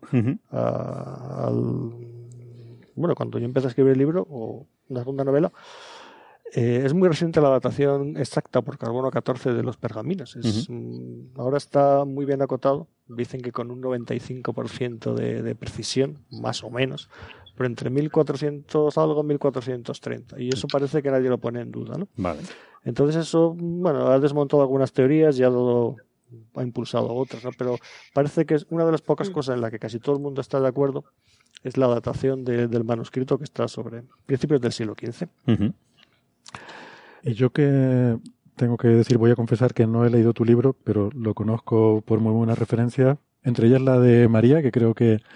Sí, yo lo recomiendo ese libro porque los primeros capítulos me han parecido fantásticos. Tiene una recopilación de todos los datos sobre el Voynich muy exactos y yo he aprendido mucho con, esa introducción. Lo recomendamos. Bueno. Es, la gente dice que es estilo Dan Brown, ¿no? Esto de ángeles y demonios o... Bueno, salvando las distancias. Eh, Quiero decir, el estilo este de fantasía histórica, ¿no? De... Sí. Tú pones, eh, tú pones, antimateria en el siglo XVI, espero. Eh, Bombas de antimateria y En este volumen no, pero he de decirte que. lo estás pensando, ¿no? ¿no? quiero, no, no, no, voy a ser un poco futurista en este aspecto, ¿no? Yo, eh, a raíz de, de, este libro, que, bueno, la verdad es que tengo que reconocer humildemente que se leyó mucho, se tradujo a varios idiomas, entre ellos al inglés. Se, el título en inglés, por cierto. Sí, todo el mundo dice que es horrible, lo siento. No, no digo por horrible, sino por diferente. Quiero decir que alguien que está esperando un que, no lo encuentre, digamos, ¿no? Pero es la venganza de los británicos, porque nosotros traducimos siempre mal sus cosas, las películas, entonces se han. Pues ellos la han pagado con Enrique. En este caso, sí, eso fue. Bueno, claro, bueno, y podéis imaginar que un escritor novel que que le dicen que le va a publicar Harper Collins su novela y, mm. le van a pagar incluso, eh, pues acepta todo, ¿no? Entonces me, dijeron de la editorial, oye, le queremos cambiar el título del libro, ¿no? ¿Y cómo le vais a llamar? Entonces me dijeron, bueno, pues el Castillo de las Estrellas no nos parece comercial, le queremos poner el libro de Dios y la física. que no está mal, ¿eh? Physics. Claro, aquello me sonó un poco rimbombante, ¿no? Pero yo por supuesto dije que sí, no que, que se arrepintieron de su idea. Y apareció así en, Estados Unidos dos años después. Que no está mal para este tipo no, de no, libros. No, no, yo no puse ninguna pega, al contrario. Yo no la pondría tampoco, vamos. Lo cual, lo cual viene a decir que no es una cuestión de que nosotros traduzcamos mal las cosas, es que cuando pasa por en medio una mm. capa de alguien que está interesado en vender, los títulos se convierten en aberraciones habitualmente. Sí. sí, es así. Mm, bien, ¿cómo seguimos? Eh, estábamos hablando de, del, Voynich. del Voynich sí, en el La datación, ¿no? La datación sí es precisa es pergamino, es piel de, becerro o una cosa así, el, material. Y, en cuanto a, lo que contiene, bueno, pues en un conjunto, no es muy grande, tiene unas decenas de pliegos, algunos doblados, contiene imágenes mm, bastante diferentes, que es lo que da pistas sobre el posible contenido del libro, y luego la famosa escritura, ¿no? el Voynich. imágenes dobladas. Bueno, dobladas, hay alguna especie de son pliegos, folios. esto, es relevante por una cosa que diré luego, si, si están dobladas las imágenes, y que tiene que ver con la teoría de Carlos González cuando hablamos la otra vez, que luego, luego lo comentaré. De todas formas, las imágenes están llenas de texto. O sea, además, las imágenes están como comentadas de un texto que no se puede entender. Eso es lo que, lo que quería intentar explicar ahora. Eh, está escrito de una forma, bueno, muy peculiar. No parece que primero han hecho las ilustraciones y luego han hecho texto junto a ellas, ¿no? Eh, rodeándolo. No, no, es, desde luego el libro no es una maravilla en cuanto a su confección, ¿no? Es, parece incluso que esté desordenado, los renglones torcidos, no sé si de Dios o de otra cosa, pero, pero no, no, no queda muy claro. Lo que sorprende mucho, y es una de las cosas que, que todo el mundo dice, es que no tiene tachaduras ni tiene enmiendas, ¿no? Con lo cual eso abona a una, a una de las dos hipótesis más extendidas, ¿no? Bueno, las dos hipótesis obviamente son que, que el libro bien está escrito en un lenguaje desconocido, por ser antiguo o porque ha desaparecido, o bien que simplemente se trata de un cifrado, que esconde un mensaje dentro de un montón de signos sin un sentido aparente. Estas son las dos teorías mm, bueno, que, que, que, todo el mundo baraja. O que es una troleada, que también sería sí, bueno, la, la, opción C, Bernabé, pues la habrá opción que C del test es, es una troleada, efectivamente. Que es alguien que haya consumido alguna sustancia sí, de la época. herbácea, de la, que seguramente está reflejada la, en el libro. Macedonia que comentaba María seguramente contenía alguna toda, seta. Toda mezclada, podría ser, ¿no? O el mismo hay, hay, otra, hay otra hipótesis en ese sentido, que es que simplemente sea la obra de alguien que estaba mal de la cabeza sí, y que que, le ponían ahí, tú escribe algo. Pues, escribe algo, ¿no? Entretente. algo así, ¿no? Le dan un bolígrafo o una pluma de, ganso y... Claro. Bueno, hasta eso se ha investigado, lo, voy a decir así. Se ha investigado no solamente la datación física de los pergaminos, sino la naturaleza de las, de las tintas, las posibles mm, instrumentos, las plumas que se utilizaron para, para escribirlo. Es decir, hay cantidad de información al respecto y es de lo único de lo que se suele avanzar con cierto criterio. ¿no? Mm. En cuanto al texto, pues como digo, es tiene una apariencia que en principio no parece especialmente rara, ¿no? Está el, hay como 20 a 30 caracteres mm, raros, algunos parecen caracteres latinos o números, otros son mm, meros garabatos. Se agrupan una especie de palabras mm. y estos son una especie de frases o párrafos. Y bueno, o sea, a lo mejor María esto puede, puede contar más que yo, pero el aspecto en sí, la gente que lo estudió por métodos estadísticos y demás, dice que, que, bueno, que, que, podría ser un lenguaje, ¿no? Que, que no difiere mucho de, de, otros lenguajes modernos derivados del latín, por ejemplo. Con lo cual, mm, pues han sido o son decenas de, de personas, como ahora hablaremos de, de, la última traducción, los que se han lanzado a decir que podría eh, traducirse porque se trata de un lenguaje. Una, que, una pregunta, Enrique. ¿Se sabe si lo ha escrito una misma persona? Mm, Tampoco se, está muy seguro sobre ella. ¿no? Durante un tiempo se dijo que había dos caligrafías diferentes, la caligrafía A y la B, pero eso no... Mm, hay quien dice que sí, quien dice que no. Eh, es que no es está viendo la caligrafía de estas cosas que no se entienden y no es mala. O sea, es, tiene una estética. Es decir, alguien, un perturbado mental, se notaría de alguna forma. decir, También depende de las intenciones. O no, depende de la perturbación. Que hay gente que le da por ponerse a escribir cosas con muy... Sí, sí, iba a decir eso, que hay gente loco con una caligrafía preciosa, ¿no? no sé si a nivel lector era así, pero, pero puede ocurrir, bueno, ¿no? Había un, un, un cosaco, un líder cosaco en el siglo XVIII que se llamaba Pugachov. El nombre no me acuerdo bien, creo que era Yemelian o Yemelian. Él protagonizó una rebelión y se autoproclamó zar de Rusia. Le duró poco, luego fue capturado, encarcelado, pero él era, era analfabeto, era iletrado y no sabía leer ni escribir. Entonces, delante de sus súbditos, él cogía papel y una pluma y hacía como que escribía. Hacía garabatitos y, y tiene, tiene la, da la impresión de ser una escritura con, con un alfabeto latino en estilo manuscrito medieval. Y como no se parecía al cirílico, porque aunque tú no sepas leer, sabes reconocer los, los, dibujitos, él decía que escribía en alemán, nada menos. O sea que, como decía Alberto antes, pues un loco que se ha puesto a escribir, bueno, este hombre no era un loco, pero disimulaba y daba el pego con esa escritura delante de sus súbditos. Hmm. Sí, también, también eh, quería yo añadir que aunque ciertas ciertas características del manuscrito hoy en día pues son un poco inusitadas, como esta especie de sobreabundancia de texto por todas partes o el, carácter muy historiado de algunos de los caracteres. Sin embargo, en la época podían ser cosas medianamente normales. O sea que, eh, hay, que hay que visualizarlo todo en la manera en que se, escribía por aquel entonces. Mm. Y respecto a los signos que comentaba Enrique antes, que parece, parece una escritura de una lengua natural, es porque hay un número determinado de, signos diferentes, creo que es un máximo de 25, lo cual puede concordar con un alfabeto de una lengua natural.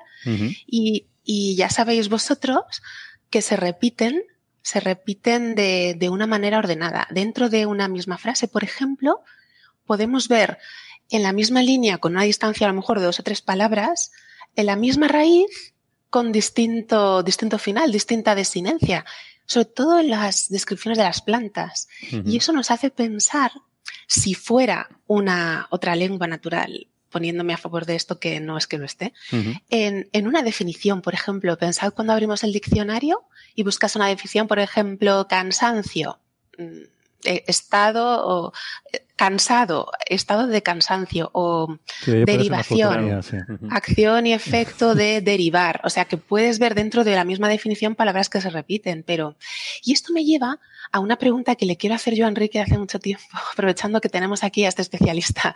Sí, la transliteración de ese Voiniches, porque para leerlo, como son signos desconocidos, no los podemos pronunciar, para leerlo, a mí, Enrique, tú me comentaste una vez que lo había transliterado primero Friedman, que era a principios del siglo XX, y le había asignado unos caracteres latinos a cada uno de esos signos misteriosos para poder pronunciarlo. ¿Es, así? Mm, bueno, más o menos. No sé si, si te lo expliqué bien, pero eh, claro, eh, estamos hablando de un número de caracteres que es muy parecido al que tenemos en, las lenguas derivadas del latín, ¿no? sí. Digamos 23, 25. Y bueno, pues cojo un dibujito de estos y le asigno la A, la B, la C. Eh, pues supongo que será en función del número de veces que aparece, ¿no? De la frecuencia de aparición. Eh, esto, Friedman, que era un señor que se dedicaba a la. Bueno, él era.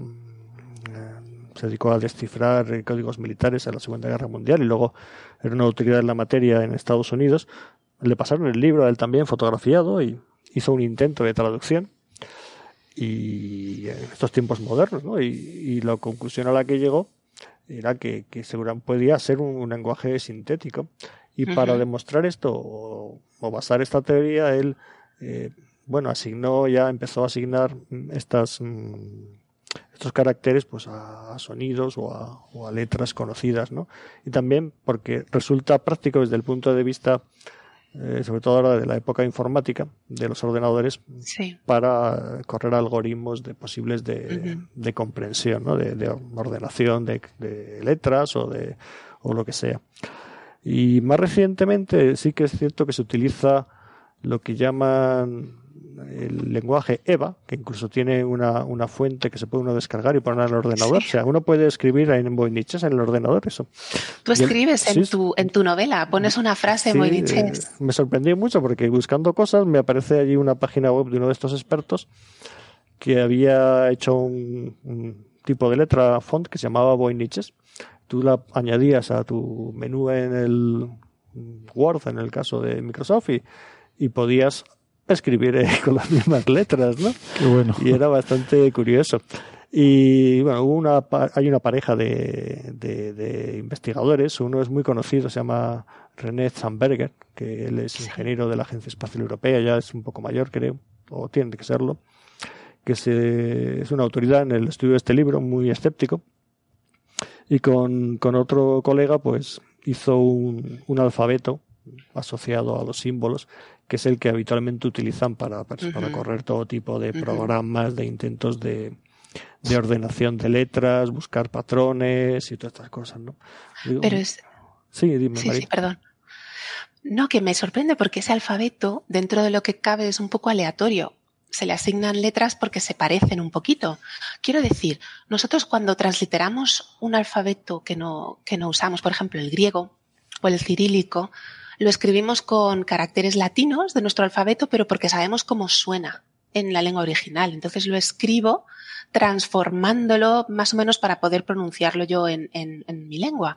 Pero esa transliteración de símbolos, que es muy útil para poder para poder usarlo, para poder digitalizarlo, dentro de lo que cabe eh, es un poquito, es una convención. No, no podemos decir que ahí ponga realmente coquedín, coquedín. Sí, exacto. O, principalmente es uno de los, de los problemas que veo yo en este último paper del, del Cheshire que me envió a mí Alberto, lo, lo descubrí porque me lo envió Alberto. Él, él basa todo su, su artículo, toda la traducción del texto en ese alfabeto que él ha transliterado, pero no sabemos por qué, por qué les asigna esos valores, por qué este signo, signo lo lee como mor y este como ta. Eso es lo que yo no termino de, ver claro. De todas formas, si me permite, María, si, perdona, eh, creo que eh, nos estamos adelantando porque esto ya es el paper del cual eh, vamos a hablar esta semana. tengo curiosidad de hablar con Enrique. Sí, sí, no, pero la, o sea, la pregunta es interesante en el sentido de que ahora iremos con eso, ¿no? Pero sí que podemos ir mencionando eso, que efectivamente hay esta especie de, como si dijéramos, alfabetización de estos caracteres del Voynich. Transliteración. Transliteración, gracias que el, pero que esto no hay que entenderlo si la gente ve por ahí, pues, pues eso, que aparecen caracteres o que aparecen palabras del manuscrito Voynich, que no piense que eso es como se decía, ¿no? Eh, ni, ni como sonaría ese, ese texto, sino que es simplemente que alguien ha cambiado esos caracteres por caracteres de los nuestros por comodidad, para ponerlos en el ordenador, como dice Enrique, para correrles algoritmos, para lo que sea. Pero en principio no tenemos ni idea ni de cómo sonaba eso, ni de cómo habría que leerlo, ni de nada. O sea, es simplemente... Ni de si es realmente una lengua. Claro, claro, no, se sabe nada de eso. O sea, que cuando lo veamos escrito con, digamos, con nuestro alfabeto latino, eso es simplemente cambiar unos caracteres por otros, pero por comodidad. No quiere decir que tengamos ni idea de, de, cómo suena nada de eso, ¿no? creo que es importante aclarar ese punto. Dejadme, dejadme, que añada solo por completitud una cosa, que es que, el, bueno, aparte de los caracteres estos, eh, que son veintitantos, también aparecen como unas cuantas decenas de otros caracteres raros, que igual aparecen una vez o dos o tres como mucho, sí, así es. Eh, eh, que tampoco se sabe lo que son, pero que en el contexto pues, de un texto medieval o algo de esto podrían ser eh, símbolos de, pues, yo qué sé, de, sustancias o algo por el estilo, símbolos alquímicos, símbolos tecnológicos, alguna cosa de este estilo. Pero, pero bueno, que, están ahí y que son mogollón. O sea, hay, hay bastantes caracteres que una vez o dos o incluso tipográficos a modo de un asterisco, una, una forma de, de, numerar, organizar líneas. No. ¿Puede haber caracteres de estos que son parecidos que sean en realidad un carácter con un signo de puntuación? O sea, que haya el, punto, la coma, esté de alguna forma embebido en el carácter, como diciendo esta es la última letra de esta frase. No parece que, que haya tal cosa. No hay signos de puntuación en el texto. las, hay palabras eh, la, secuencia de signos está separada en palabras y está muy bien hecho porque la mayoría tienen entre tres y cinco signos, como una lengua natural. Hay algunas que solo tienen uno, otras dos, y, luego la minoría son las de siete u ocho signos. Pero no sé, los, los caracteres en, algún, en alguna ocasión, decidme Alberto y Enrique que lo conocéis muy bien, parece que es el mismo carácter, pero ligado a otro, como en las escrituras, eh, como en el árabe, por ejemplo, que se transforma una letra según esté a principio a mitad de palabra. O sea, se quiere dar esa idea, que a lo mejor es lo que quieres decir, Héctor, de, caracteres que cambian y llevan entrelazado otro. Y se puede imaginar que es la superposición de dos, ¿no? Sí. además ese, esa costumbre de, hacer ligaduras es que es muy normal en, en los textos eh, medievales, ¿no? Manuscritos en general, pero, pero en el medievo pues es, muy generalizado y a mí personalmente me hace muy difícil leer la mayoría de los textos porque no ninguna de las ligaturas, pero bueno. Nos pasa a todos. Bueno, pues entonces, esto es un poco la, introducción de este misterioso manuscrito que llevamos siglos. Mucha gente lleva siglos eh, rompiéndose la cabeza para intentar descifrarlo. Los grandes expertos, esto durante las guerras también, las guerras mundiales, pues los grandes expertos en criptografía han intentado meterle mano a esto, ¿no? Algunos de los boinicheros famosos. ¿Hay una sociedad o cómo es eso? ¿Cómo sois? Eh, ¿Boinichólogos? yo realmente... no, no, no. Hay, hay, una sociedad que yo sepa, ¿no? ¿Tenéis un símbolo secreto para reconoceros? es que si lo dijera ya no sería Claro, claro. Estoy intentando. Tendría que matarte. Claro, hombre. Bueno, no es plan. no, desde luego. Invitarme, Como estudian un texto que no se entiende, han de usar una palabra que todo el mundo entienda, ¿no? Claro, sí. es como al revés. Bueno, Hola, ¿qué tal? Hay un, un, comentario. Estábamos hablando pasó? antes de. Hay algunas cosas que sí se entienden, muy poquitas. Hay algunos caracteres latinos en el texto. Sobre todo hay unos diagramas astronómicos o astrológicos que parece que se nombran las constelaciones. Y, en algunos casos hay como una tachadura y en otros sí que aparece claramente, pues creo que hay uno que sale un carnero, que sale y pone debajo algo así como como no sé si es Aries o algo parecido. Pone a, Perile, ¿no? Abril, perdona, es cierto, perdona María, tienes razón. Pone, pone algo parecido a Abril, que es el mes. Ese es mi, mi, signo del zodíaco, tengo que decirlo con orgullo, como astrólogo que soy. y, hay unas cuantas palabras que parecen... Pero el de ahora es el de los tiempos hiparcos. Bueno, porque claro... No, no andes con sutilezas, porque... Sabes que se nos ha, pero que se nos ha fastidiado Ahora no voy a modificar mi carácter por, por una tontería como esa. Soy como soy. Vamos a cambiar. Sí, déjalo que está bien así. Y, el cielo lo decidió así. Claro. Abril, pone así. Sí, hay alguna palabra esa que, que, que se ve, ¿no? Mm. Y en algunos casos parece que lo han escrito encima, como si algún sí, como... alguno que intentara traducirlo lo escribiera encima, pero son como muy poquitas palabras y, mm. parece que sí que es latino, pero no tiene nada que ver con el resto del libro, con lo cual no da ninguna pista de lo que dice ni, ni cómo lo dice, ¿no? Em, pero hay diferentes secciones, ¿no? O sea, el manuscrito tiene, si no recuerdo mal, una primera sección grande sobre plantas, con muchos dibujos de plantas. Luego una sección con dibujos de, de señoras sin ropa, eh, pero en plan... Sí, bueno, más que señoras sin ropa, para, no ponerle mucho morbo, parecen señoras que están en estado en estado de gestación. Sí, quiero que parece como de algo de como anuncio de, salud, de, belleza, ¿no? De estas revistas de medicina. En spa, tomando los baños. Sí, tiene, tiene los ingredientes, yo no sé si de la época, pero la parte quizás que más extensión ocupa en el libro es la de las plantas, ¿no? Parece una especie de, de tratado de, de, de farmacia o de remedios de la época plantas que además son extrañas, que bueno, hay que las identifica en una de las mil teorías que hay con, plantas originarias de América, lo cual bueno, es mm, va en contra de, la adaptación, ¿no? Mucho sentido, claro. En 1400. Bueno, pero, pero la hay, ¿no? Y de hecho aquí tengo encima de la mesa, no se puede ver, tengo un libro de los mejores que se han escrito por parte de dos botánicos estadounidenses donde dicen identificar un buen número de plantas y tienen su propia teoría teoría al respecto, ¿no? pero chocan con, con, la datación moderna del libro. Hombre, también hay una cosa. La datación es la de la piel. De la piel. acabas de adivinar el pensamiento. Igual eres Virgo, a lo mejor. a ver, no estamos aquí para hablar de, mi vida personal, no. Pero, de tu carácter. Ah, pero, es, es, curioso porque ese mismo, los autores de este libro que, que, tengo aquí, es uno de los. Hay muchos libros del Voynich, hay infinidad. y, yo, voy y me gasto el dinero en ellos. pero en este en concreto, eh, los autores, claro, tiene una teoría muy buena al respecto del origen posible de una lengua preazteca, hablan ellos de en México, que habría sido bueno plasmada en el libro por alguien que trabaja, que estuviera allí en alguna misión española. Y ellos dicen, sí, la fecha no encaja, pero es que a lo mejor el pergamino es anterior, y la escritura es posterior, o bien que han borrado el pergamino usado y han escrito encima, ¿no?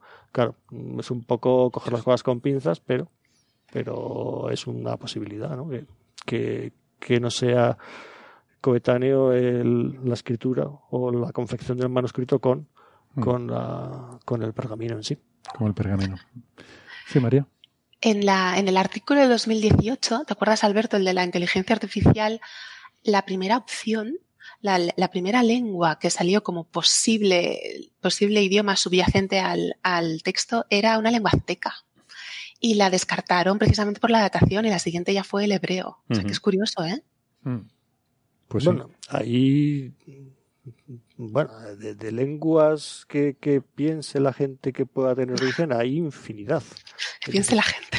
Sí, hay, había una teoría, bueno, de las primeras que se hizo conocida por los años 80, 90, era que era un lenguaje, un dialecto del ucraniano, ¿no? Entonces, claro, es complicado de demostrar, ¿no?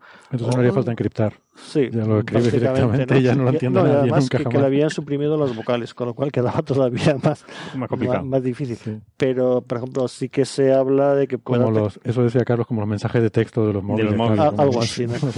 y también tenía cierta, cierto peso las teorías que hablaban de que fuera pues una lengua asiática, ¿no? Del birmano o no sé si un dialecto del chino que hay muchísimos y que el libro podría haberlo traído pues a alguna de las expediciones de los portugueses de Vasco de Gama, algún eh, que fueron hasta hasta China, ¿no? Los portugueses y luego aparecer en Europa el, manuscrito. Otra de las posibilidades que salían también del, del análisis ese del paper 2018, pero que también se descartó era era Tai eh, pero que también se pensó, bueno, eso está muy lejos, no, mm. no se veía como históricamente la conexión podía, pero, pero vaya usted a saber, ¿no?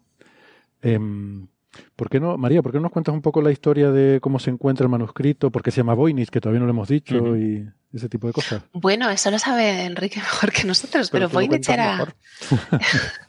qué barbaridad. luego, a Enrique le preguntamos las cosas difíciles. Vale, guay, trato hecho.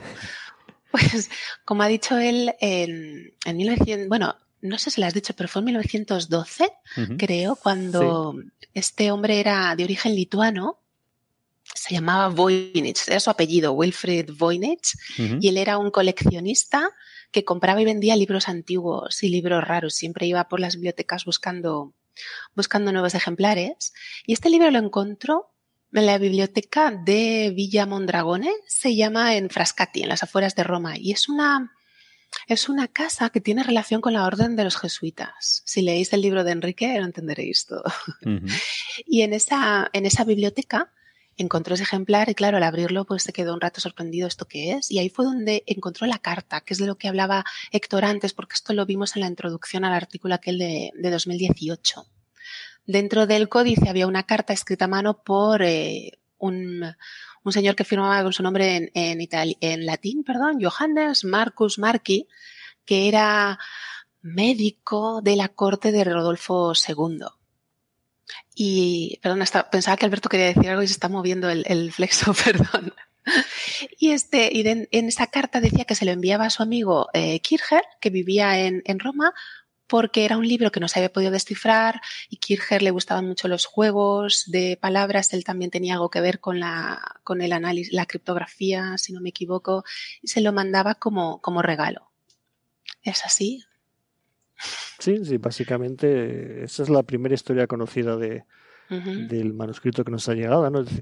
Eh, le perdemos la, bueno, se le pierde la pista o empieza a hablarse de él en, eh, cuando eh, esta persona envía a Roma el libro, ¿no?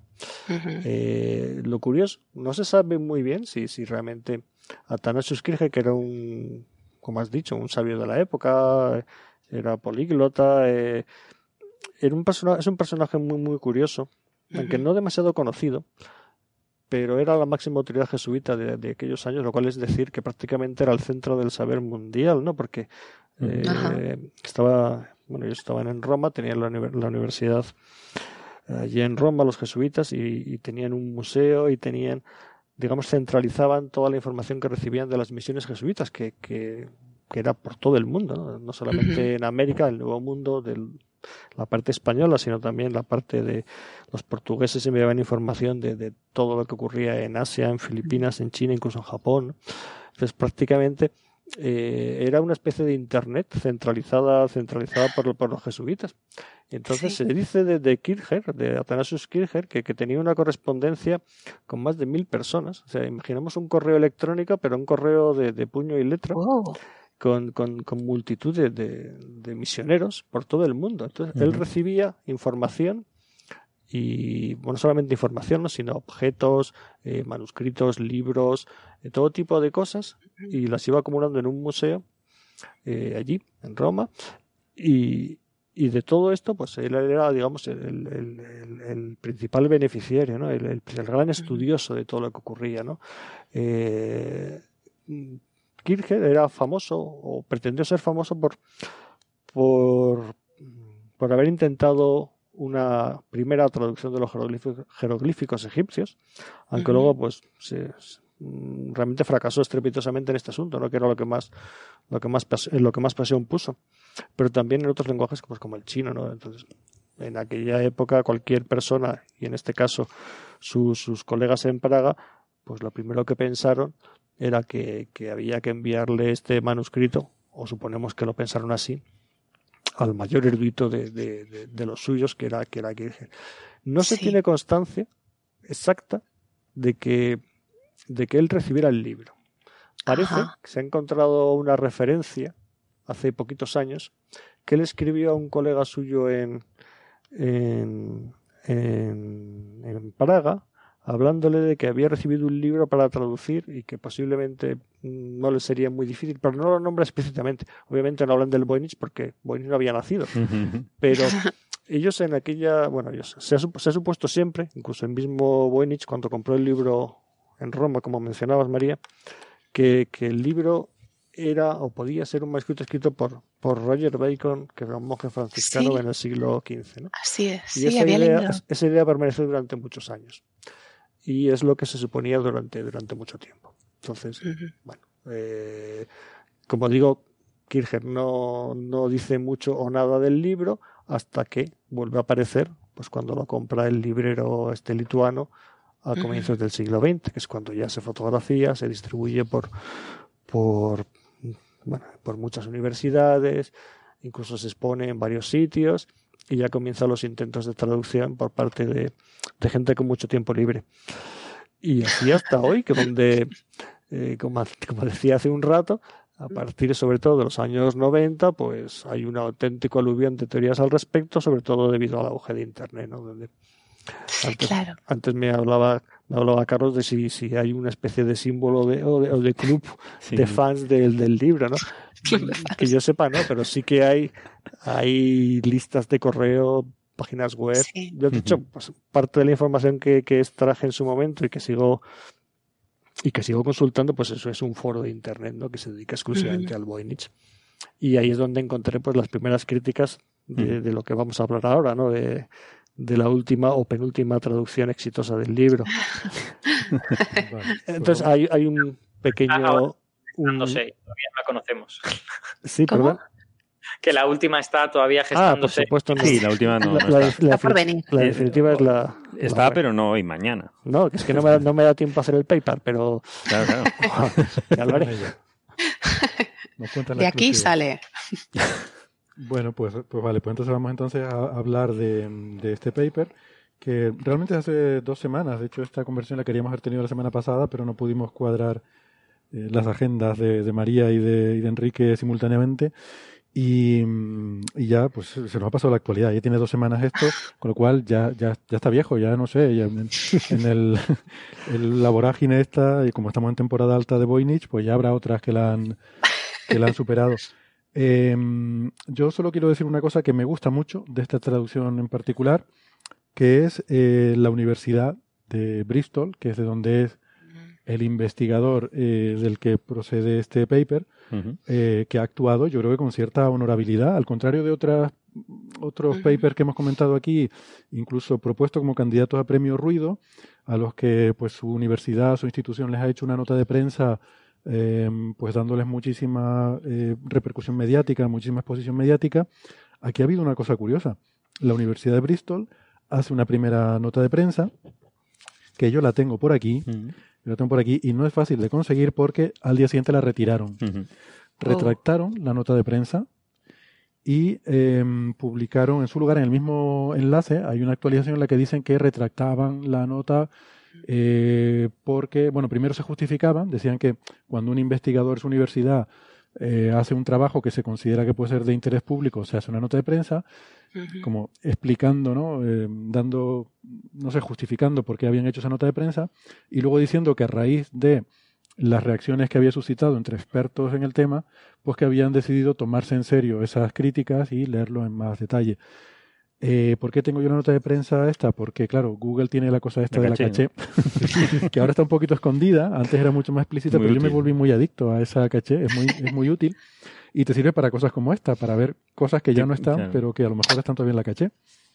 Así que aquí la tengo y es muy divertida. Pero bueno, eh, el paper se llama Gerard eh, Cheshire, como el gato de Cheshire, el, señor. Este. Delicia. Sí, igual, creo que sí. Eh, como digo, Universidad de Bristol. Ojo, investigador honorario, a ver cómo es que decían aquí. Em, bueno, no lo tengo exactamente, pero em, eh, sí, creo que lo tengo por aquí. Exacto. Eh, investigador asociado honorario, eh, que es curioso porque en la nota de prensa original decía investigador asociado, no decía honorario. Luego ya en la corrección ya se dice investigador asociado honorario, como diciendo que bueno, que lo tenemos aquí, en fin, como, como un honoris causa, ¿no? O sea que, que realmente no es tan investigador asociado, ¿no? Como mm, quitando un poco de, de, de vinculación con este trabajo. Eso sí me pareció curioso, ¿no? La diferencia entre las dos notas de prensa. En la primera se referían a él como investigador asociado a la universidad y luego investigador asociado honorario. Como que eh, el matiz ahí es importante. Ese señor del que usted me habla. ¡Estás en toda la boca! Ese, ese, señor, sí. Bueno, que entonces, que, que, alguien nos cuente. María, ¿has leído el paper o has visto algo? Sí, sí, sí. Lo he leído varias veces. Varias veces, Dios mío. Sí, porque la hipótesis queda. En primer lugar, como os decía antes, la primera cosa que me sorprende al leerlo es que él afirma todas estas cosas. Él afirma que ha descubierto cuál es la lengua que subyace al alfabeto, cuál es el alfabeto, ha identificado algunos de los dibujos de esas imágenes con una persona en concreto, pero son dibujos. Pero María, claro, es que se ha tirado dos semanas. exactamente, exactamente. ¿Qué cosas tengo? Claro, ve, es que se ha pegado un buen curro. Bueno, esto es una cosa para. Oye, pues tiene un, al final del, artículo dice que, que, acaba de terminar su doctorado, pero no dice en qué. Y a mí me ha costado encontrar en qué. ¿Sabéis, en qué se ha doctorado? pero, yo lo leí, lo leí, pero no recuerdo, pero no tenía nada que ver con esto. Pero de verdad, no otra cosa. Nada que ver. No, sé si de verdad o no, lo, encontré en uno de sus perfiles, pero era una, una mm, unos estudios que no, no existen en español. Era como ecología del comportamiento humano. Me parece que es una rama de la psicología, no sé, no sé exactamente qué es, porque yo en español no conozco ese término, pero vamos, que no es ni lingüista, ni criptólogo, ni, informático. No resulta sorprendente. Todo encaja bueno, un poco. Bueno, pero ya eh, sin, sin, meterme a decir que lo que las hipótesis lingüísticas sean verdad o no, eh, eso no se puede afirmar. No, puede, son conjeturas.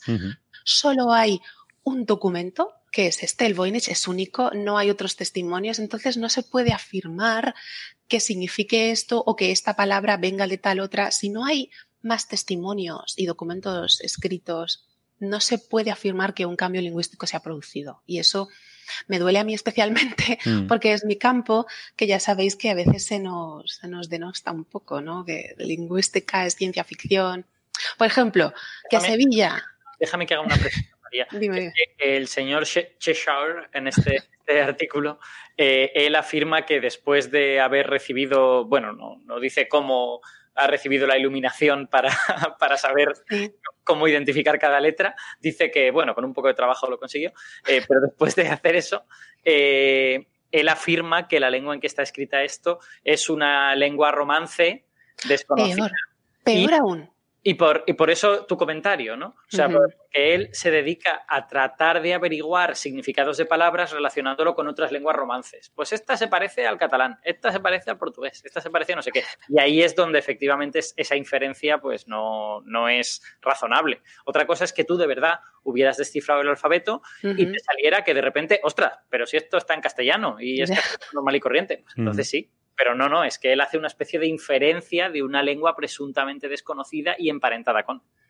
Así es. Y, es, y es mucho peor aún desde mi punto de vista porque él afirma que el, el Voynich está escrito en protorromance. Mm.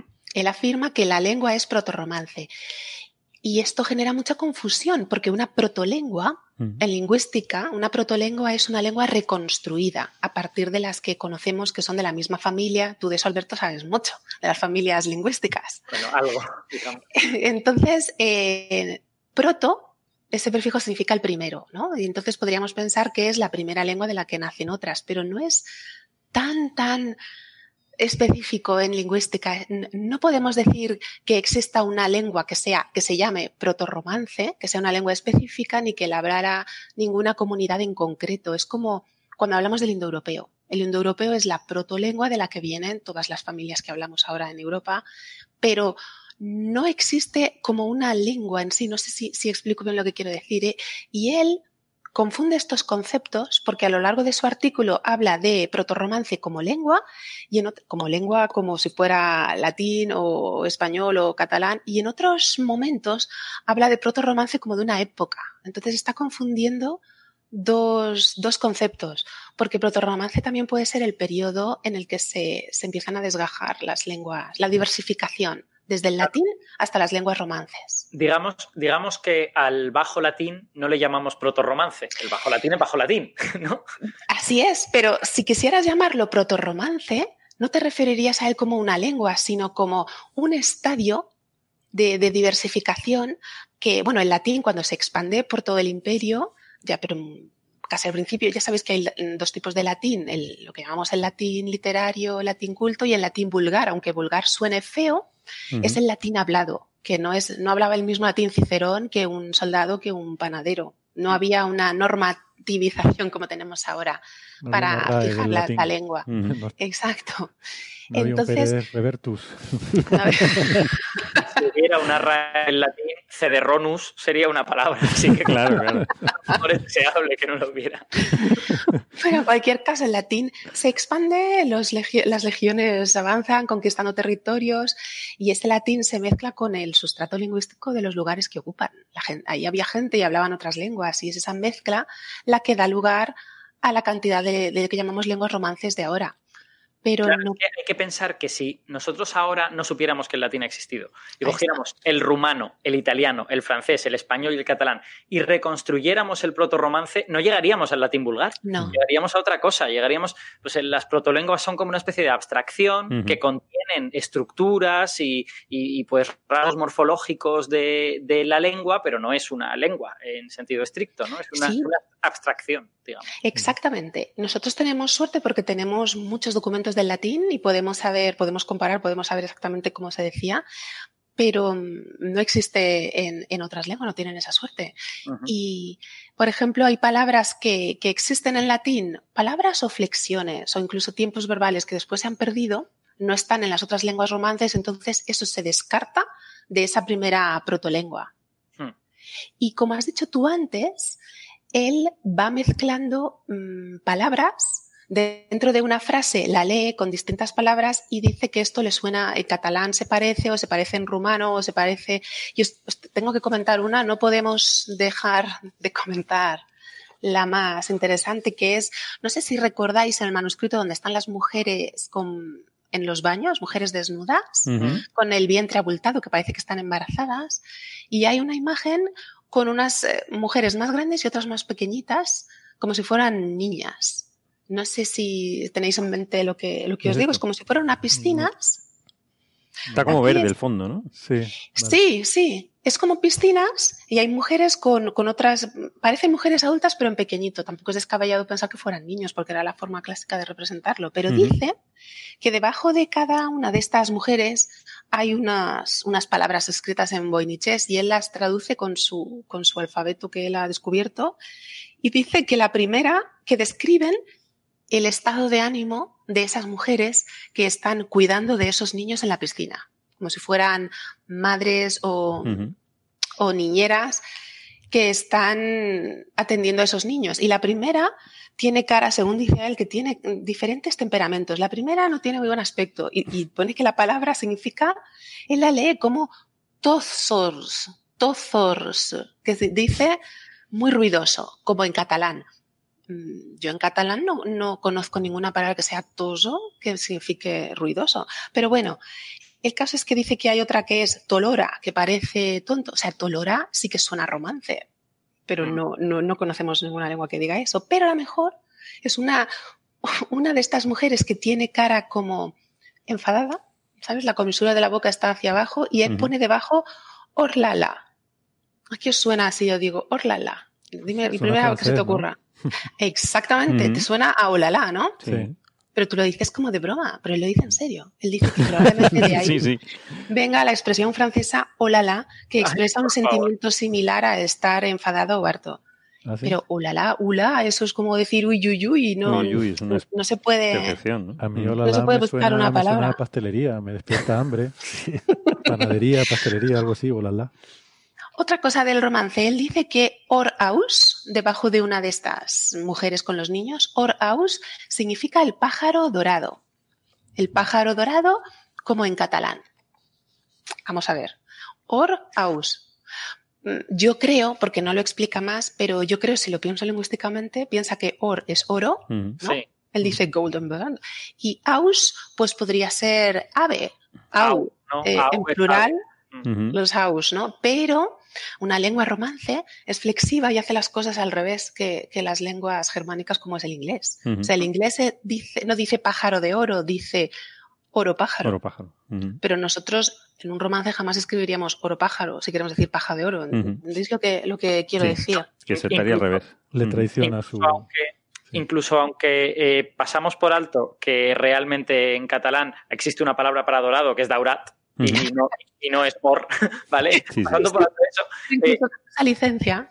Podríamos, podríamos escribir eh, au daurada, que sería ave dorada, pero si escribiéramos daurada au, sería como una cosa un poco eh, poética y extraña, ¿no? Como en castellano, igual, en castellano, mm. dorada ave, es como... Pero, pero ya estamos cambiando la categoría gramatical de la palabra, porque ya sería un adjetivo, daurada. Sí, sí, claro. No, Pondríamos, no podríamos nunca un sustantivo adjetivizando algo, dando una cualidad de, un sustantivo, ¿no? Bueno, la, la, cuestión que este señor tiene, tiene esta idea y que además la embebe en toda una serie de eh, pues, especulaciones históricas acerca de, bueno, esto se debió de, de, redactar en cierto castillo que había en una isla, Italia y tal, y ahí pues como que había una multiculturalidad muy grande y posiblemente había una lengua que no ha sobrevivido. Bueno, unas que es todo especulación, ¿vale? Es especulación, pero él afirma en una, en una frase que es una lengua y un sistema de escritura muy típico y muy frecuente de la época. Pero si es tan típico y tan frecuente, ¿cómo es posible que solo tengamos un documento? no se puede comparar con ningún otro. Claro. Eh, es, bueno, es de las cosas. La verdad es que para darle palos a Cheshire, pues nos quedaríamos. Bueno, haría falta ver. No pretendo darle palos, solo que no se puede afirmar una cosa. Podríamos estar cuatro horas. Pero hay, Dos, hay dos cosas de, todo lo que habéis contado, pues es. algunas cosas yo las desconocía y son caen de maduro, como se suele decir, ¿no? Pero claro, en todo este asunto de las, de las traducciones o las interpretaciones de, de un supuesto lenguaje antiguo, pues eh, la, gente normalmente, y en los foros del manuscrito se habla mucho, eh, hay que tener dos aspectos, creo que fundamentales. Yo creo que María estará de acuerdo con lo que voy a decir ahora, ¿no? Eh, aquí solemos ir con la navaja de Ocam preparada, ¿no? Y decir, si, hago, si hago una traducción, esa traducción tiene que ser independiente de quién la traduce. Es decir, tenemos que llegar al mismo resultado independientemente, independientemente del sujeto que la hace, ¿no? Eso es lo primero. En este caso, pues no se cumple en absoluto. Y lo segundo, que una vez hecha la traducción, que eso que se ha traducido tenga algún sentido. y tampoco se cumple ni de lejos. Es decir, que, digamos, las dos cuestiones fundamentales en cualquier interpretación de, de un texto como este, pues no, no, no se cumplen, ¿no? Con lo cual, extraña que, que, se le haya dado tanto pábulo a este, a este artículo. Pero es que ha traducido muy poquito. O sea, realmente una traducción completa de manuscrito no hay. Bueno, es que lo, lo, más fantástico, bueno, fantástico de esta historia, eh, tú hablabas antes de la rectificación de la Universidad de, Bristol, de más cosas. Por supuesto, los periódicos, eh, mm, una vez que salió la noticia y les mentió de la noticia y, se, se, formó el, el, espectáculo, intentaron entrevistarlo. Entonces, él se hizo unas declaraciones a un periódico británico y no se cortó un pelo al respecto porque dijo algo así como que, que, sí, que, que él había pasado por los filtros de la universidad y de una revista mm. de prestigio con sus referees, eh, por supuesto, eh, neutrales y, y, muy rigurosos, seguramente. además que, que, no se conocen, como en todo procedimiento de mm. revisión. Eso por una parte, y que seguramente en un futuro no muy lejano, pues a los que ahora están diciendo que no, usarían su método para hacer nuevas traducciones y, revelar el contenido del texto. Es decir, que se queda más ancho claro cuando dice que, hay que esperar un poco porque la cosa está madurando, ¿no? Mm, ¿Sabes lo que dice en la nota de prensa? Que para la traducción completa se necesitará algo de tiempo y financiación. Y dinero. ¿Lo, viste, pues ¿no? la cuenta. No, no pone, solo cuenta bancaria. Si no pone la cuenta corriente, no le, no, le pongo nada. No, claro, El número de cuenta dice para hacer un crowdfunding. ¿Eh? un enlace a Patreon. sí, un enlace a Patreon. De todas maneras, así humildemente pienso yo que para descifrar una escritura necesitamos compararla. Necesitamos mm. compararla con otras escrituras.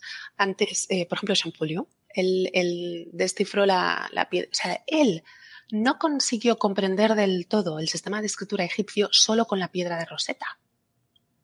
en la piedra de Rosetta, gracias al griego, pudo leer los nombres, el nombre que estaba en el cartucho, mm. donde se encierran los nombres de los reyes, porque era un Ptolomeo. Entonces él podía saber que ahí tenía que poner Ptolomeo, pero lo necesitaba comparar con otros nombres escritos en, en esa escritura y fue cuando le enviaron unos, unas transcripciones de un, de un obelisco de Philae, del templo de Philae, que fue el último que quedó abierto para tener contenta a esa gente que estaba en la Baja Nubia.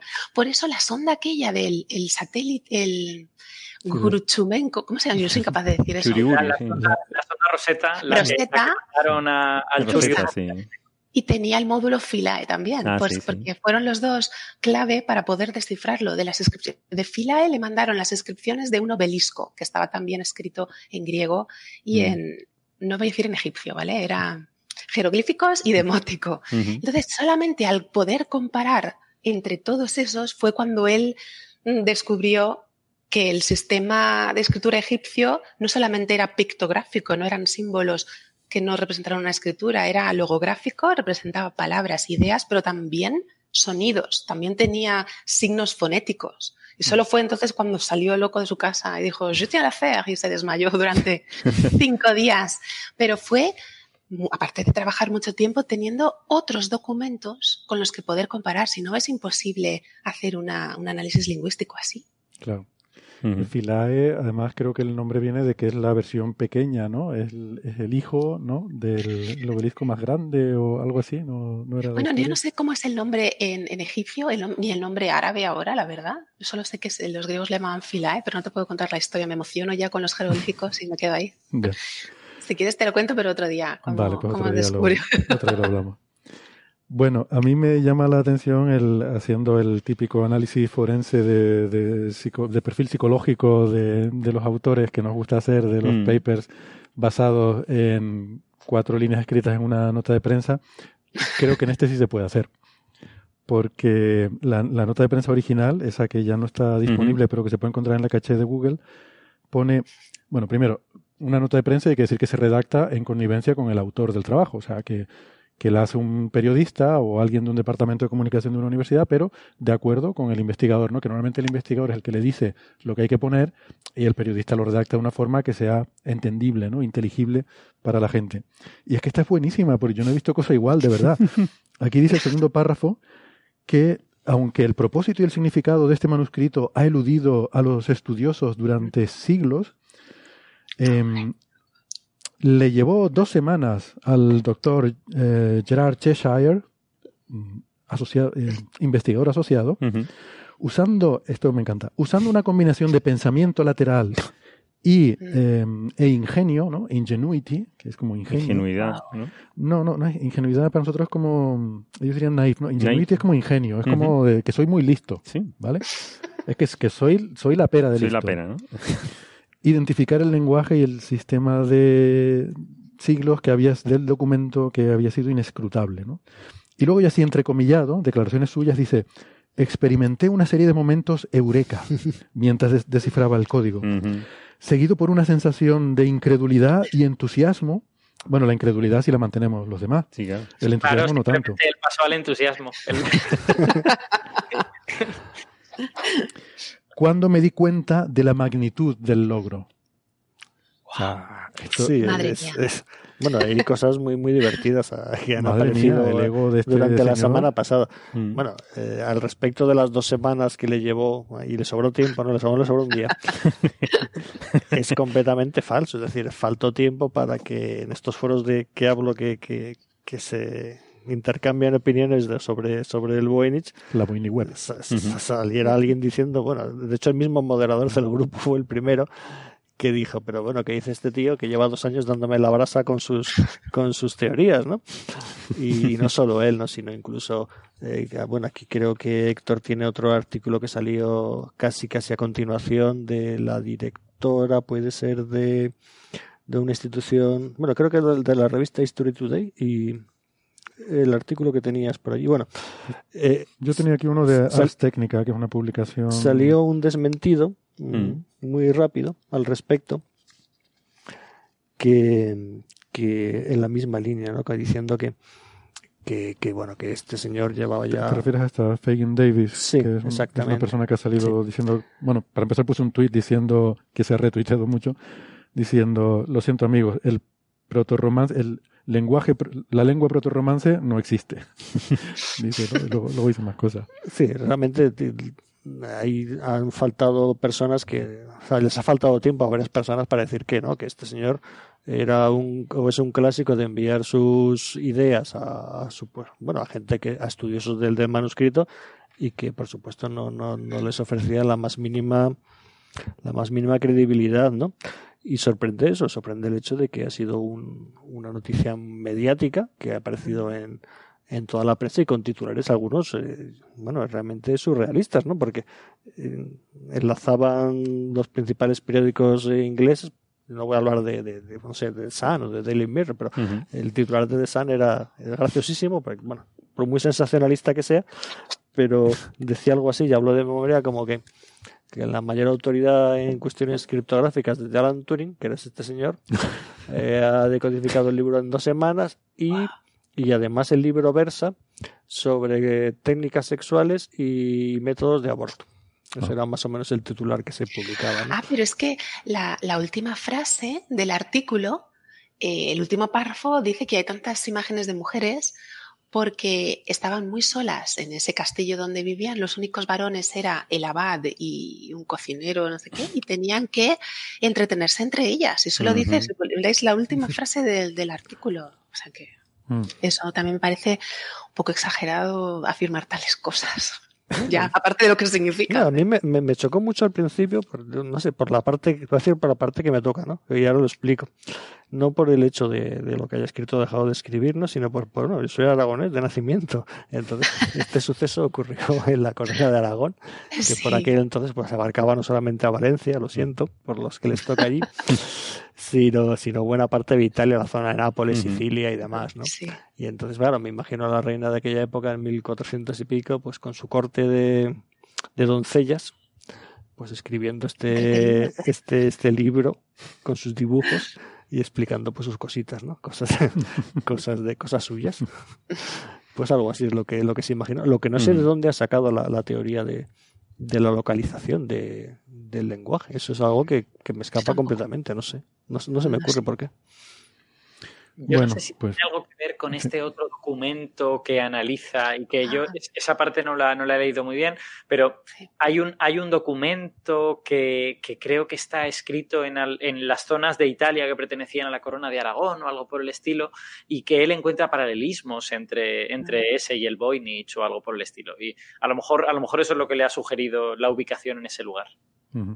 Yo, si queréis, hay un dato que, bueno, por abundar un poco en, lo poco que se sabe, ¿no? que se supone que se sabe. Parece que mm, por algunas de las ilustraciones que hay, de, sobre todo de, de, de las construcciones, hay una lámina que hay castillitos y una serie de edificios, como una ciudad, y también la forma de distribuir las, los, las, ya le diré, las recetas o los textos, parece que eso era típico de, del norte de Italia. Entonces hay mucha gente que especula con que pueda estar escrito en Italia el libro. Y eso no, no está rebatido, ¿no? Y alrededor de, bueno, en la época ya lo hemos comentado, al principio del siglo XV. Incluso hay un, colega inglés que, con el que de vez en cuando intercambio correos, que es Nick Pelling, tiene, tiene también un libro y varias teorías, que incluso da un, da un autor para el manuscrito. Eh, él habla de un arquitecto italiano, eh, un tal Averlino, y y dice que bueno que este señor que, que le gustaba cifrar textos eh, bueno era un estudioso de la época y que los edificios guardan cierta similitud con, con sus propias construcciones no bueno es una teoría más pero es de las menos disparatadas que existen hoy en día al respecto. Pero tampoco consiguen absoluto ningún tipo de traducción del libro simplemente es una cuestión de, localización Claro, es que en cuanto a la idea de la traducción, yo, vamos, no, no quiero ser pesimista, ojalá algún día se, sepa qué, narices es el manuscrito Voynich, pero es que es, es, un poco como, como los, cuando los físicos de partículas buscamos materia oscura, ¿vale? Y esta parece que sea la comparación más... Sí, está, bien traído, sí. pero, o sea, es que es perfectamente posible que el manuscrito lo escribiera un señor con mm. una cosa inventada que ese señor o señora se inventó y que no se lo contó a nadie. Y, en ese momento, pues prácticamente es indescifrable. Y es, es, como si nosotros estamos buscando materia oscura en el EHC y tal, y es posible que, pues, que la materia oscura pese un millón de veces más y no la vamos a ver nunca, ¿no? Pues. Sí, la diferencia es que la materia oscura podemos descartar la hipótesis de la troleada, que, aquí no. o, o, no, no o no, o no. O no. También. Y, y que, a ver, en casi todas las áreas de la ciencia uno puede albergar la esperanza de que con mejoras tecnológicas pues mejore la posibilidad o la probabilidad de resolver un mm. problema. Aquí yo no tengo nada claro que más allá de la datación del manuscrito, que ya más o menos se tiene, pues no tengo muy claro que como no hay más ejemplos que dice María que no puedes comparar con nada entonces... no puedes comparar con nada igual va a quedar para siempre un misterio y nos quedaremos con eso no hay cosas eh, curiosas del libro ¿no? que, que, que, llaman la atención hace unos años también pues otro investigador británico bueno británicos hay muchos la verdad es que les encanta el manuscrito que, reprodujo con sus estudiantes de doctorado un texto del Voynich, pero lo hizo de forma cuasi aleatoria, ¿no? Y es un artículo bonito, un tal Gordon Ragg, lo publicó en Scientific American. Y, utilizó un, lo que es un método descifrado que se llama la de Cardano. Entonces, eh, simplemente, bueno, mm, si, no, si no lo conocéis, es eh, ir tapando caracteres para cifrar un mensaje, ¿no? De una, una, página, pues uno va tapando y deja únicamente unos huecos con una plantilla donde estaría el mensaje oculto. Entonces, con ese procedimiento y unas rejillas que ellos idearon con los caracteres conocidos del, del Voiniches, pues eran capaces de reproducir la estadística, digamos y el aspecto del texto. Obviamente no decía nada, pero siempre está quien dice o quien piensa, decir, quizás con un método como ese o parecido haya algo que, pueda estar allí, ¿no? Yo no sé, ahora se me ocurre una idea disparatada al respecto, ¿no? Porque eh, el otro día me hablaban esto no tiene que ver, pero bueno, quizás tenga que ver. Mira, así que a ver qué opináis vosotros. Que, que en las ediciones de la Wikipedia, en la parte que no se ve, hay textos extraños, ocultos, escritos, y que oh. piensan que es para transmitirse información o mensajes entre, entre personas, no sé si con fines legales o ilegales. Y ponían algún ejemplo que me chacaba bastante. Es decir, pensemos en algo de ese estilo, ¿no? Dentro de un código fuente de un lenguaje de programación mm. escondido, pues dentro mm, poner un mensaje de que quiero decir algo, ¿no? Dirigido a un tercero. Yo entiendo cuando alguien cifra eh, algo, como, como es el Voynich en general, es porque quiere mandar un mensaje a alguien que puede ser a sí mismo, puede ser para, para tener un registro escrito de cómo se hacen estas recetas, eh, pero sin que lo sepa el resto del mundo, ¿no? O sea, debe ser un secreto valioso, a lo mejor, pues eso, recetas que serían caras, de algún tipo de remedio para la fertilidad, porque son mujeres embarazadas, o yo qué sé. Y porque puesto que hay la parte de las plantas, la parte de las señoras eh, desnudas con barriga prominente, la parte astrológica y la parte cosmológica, pues todo ese sofrito suena algún tipo de remedio herbal mágico. Sí, suena raro. Hay, hay, hay, cosas, mm, bueno, hay todo tipo de, de curiosidades. ¿no? Hay alguna que me, que me parece más, más divertida. Por supuesto, se ha hablado de que el contenido aparente del libro, que, que, que junta astrología, eh, pues una serie de mujeres desnudas haciendo no se sabe qué, eh, remedios herbales, pues eso en la época en la que se pudo escribir, que era la época ya de, de, de la incipiente Inquisición, podría querer ocultarse algo, ¿no? Y también es una cosa que, que alguien ha notado en el manuscrito es que no aparecen, y fija, eso, eso me parece muy, muy, un detalle curioso, que no aparecen símbolos religiosos en el libro. En una época en que todo tenía una connotación religiosa muy clara, pues no aparecen cruces, no aparecen iglesias, no aparece, parece, que no hay nada reconocible, ¿no? Y eso a la gente le choca mucho y no se sabe por qué. Es interesante, ¿eh? Muy bien, pues, pues nada, eh, seguiremos atentos a ver cuando salga la próxima traducción. Bueno, ya que quedamos el, la semana, que, viene, Sí, en un par de semanitas sacamos otra. Muy bien, juntamos aquí. Nos tomamos algo y... A, mí me gustó la idea de la que hablamos la otra vez, ¿no? Por el uso de, mm, pues, pues sí, tecnología nueva, ¿no? O sea, técnicas nuevas que van surgiendo para intentar, pues eso, identificar el, el, el manuscrito. Por cierto, que a uno de los autores de aquel trabajo, de la Universidad de Alberta, le preguntaron por este eh, les recuerdo que aquella vez ellos decían que probablemente el lenguaje fuente era el hebreo, pero que como ellos no eran expertos en hebreo, pues que no sabían, que lo habían puesto en Google Translate y con eso habían hecho algunas cosas, pero que intentarían colaborar con colegas eh, que, fueran expertos en ese lenguaje. ¿no? Bueno, pues le preguntaron por esto y dijo que bueno, que no le daban mucha credibilidad, pero que claro, tampoco eran expertos en latín y, en lenguaje romance y que tampoco podían comentar mucho más. Me hizo ¿no? Se ve que esa tienen eso muy claro. Es lo que no son expertos. lo cual está bien. hay, gente que no sabe lo que los expertos. bueno, es, todo lo contrario que Cheshire, ¿no? Que, tiene, que lo que más claro tiene es que es un genio incomprendido. tener claro que no eres experto en algo que tener claro que eres la leche. Hay un detalle que no, no sé si Héctor estuvo a punto de comentarlo antes acerca de, la seriedad de. Él hablaba de la seriedad de la universidad. Eh, habrá que ver también la seriedad de, las propias publicaciones, ¿no? En este caso de la revista Romance Studies, que no sé, a mí no me suena de nada, obviamente, no sé si a María le sonará de algo, pero que...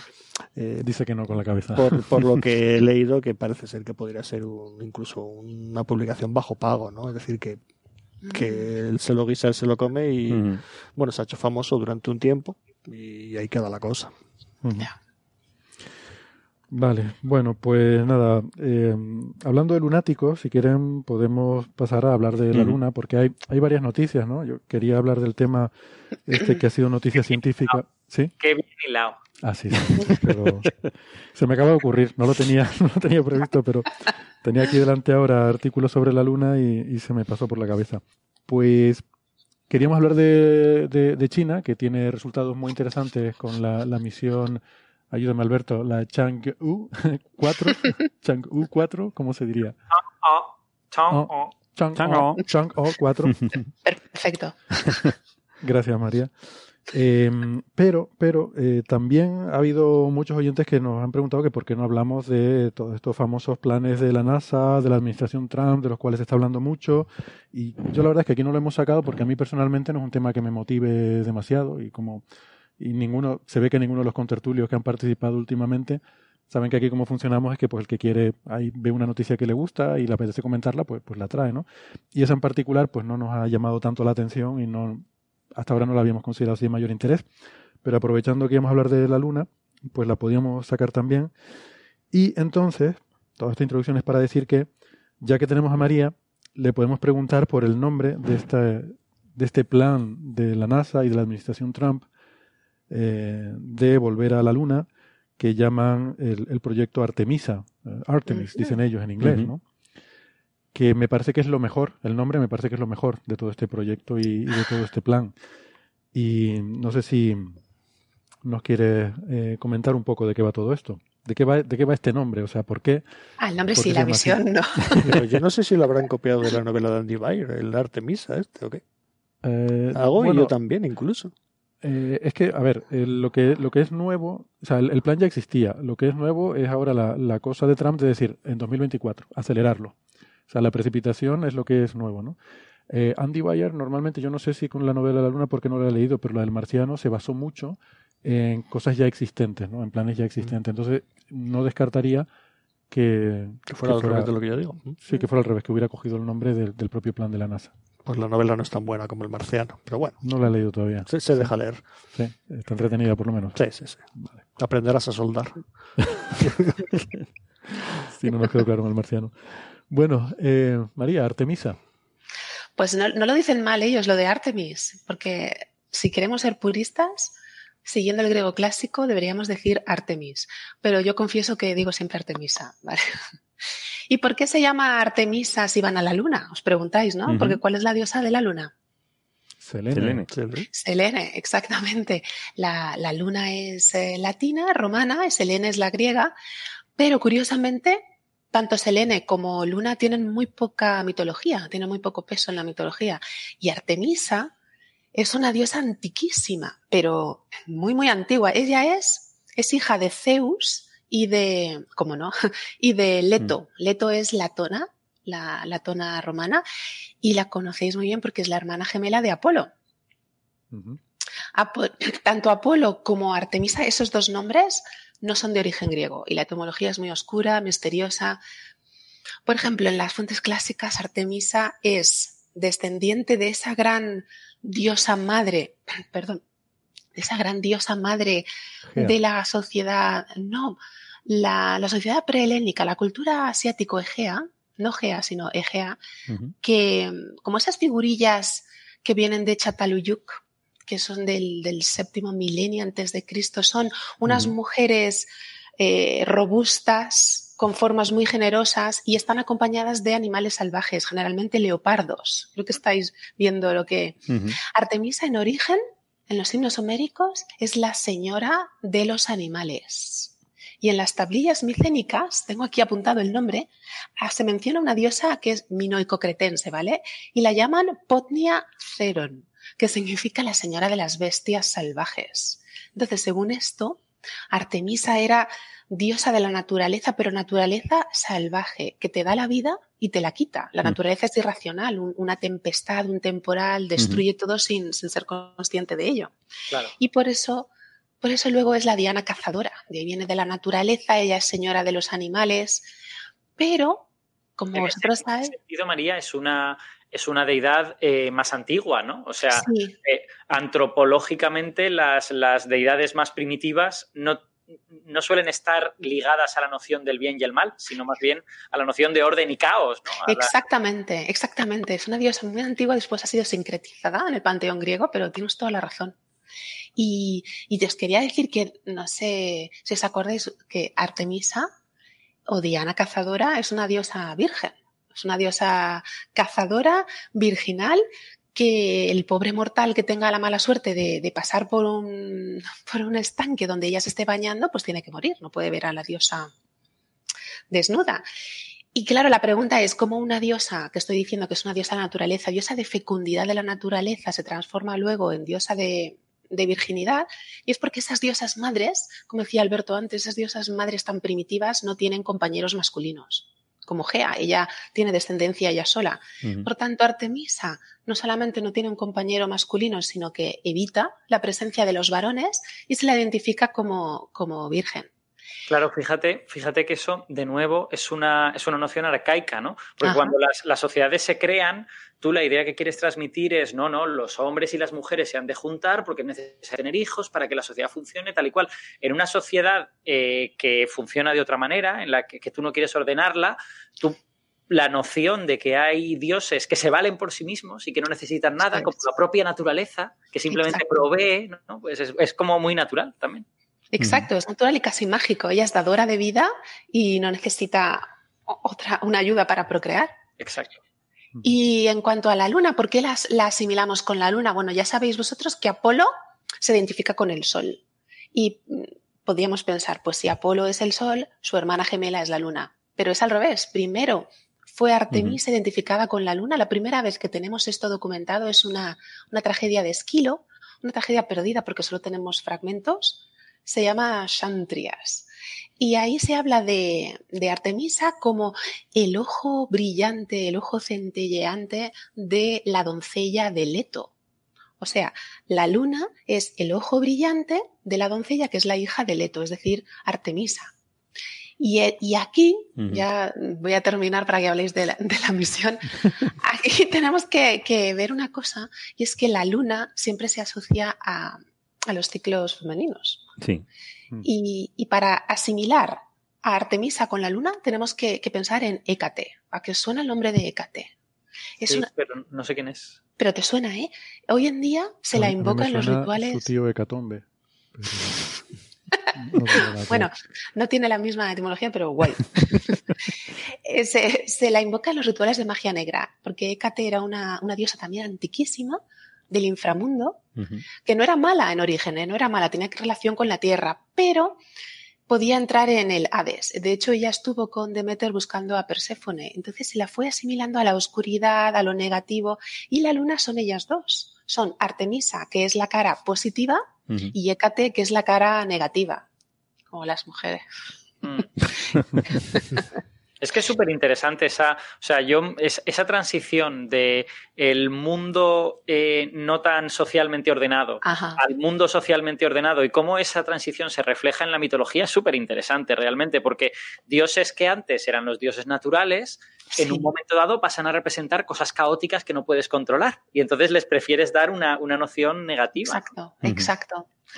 Y por último, esa, esta Artemisa se la representa siempre con un arco, una aljaba y unas flechas. Y si os fijáis, en la época más tardía tiene unos cuernecillos pequeñitos en la cabeza, que puede ser los de un cervatillo, pero también es la media luna, como se representa a mm. Selene, que es la diosa de la luna verdadera.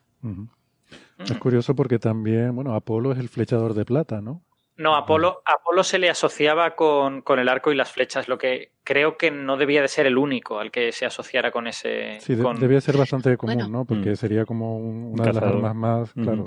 Apolo era rápido, también era, traía mensajes de Zeus, como, como Hermes, también tenía un halo, también cazaba con su hermana, pero no... Apolo es el que hizo a Dafne transformarse en, en Laurel, porque la iba persiguiendo y ella prefería la muerte. y en la Ilíada su relación con las flechas está ligada a la muerte de Aquiles. Ay, es verdad, es verdad, es verdad.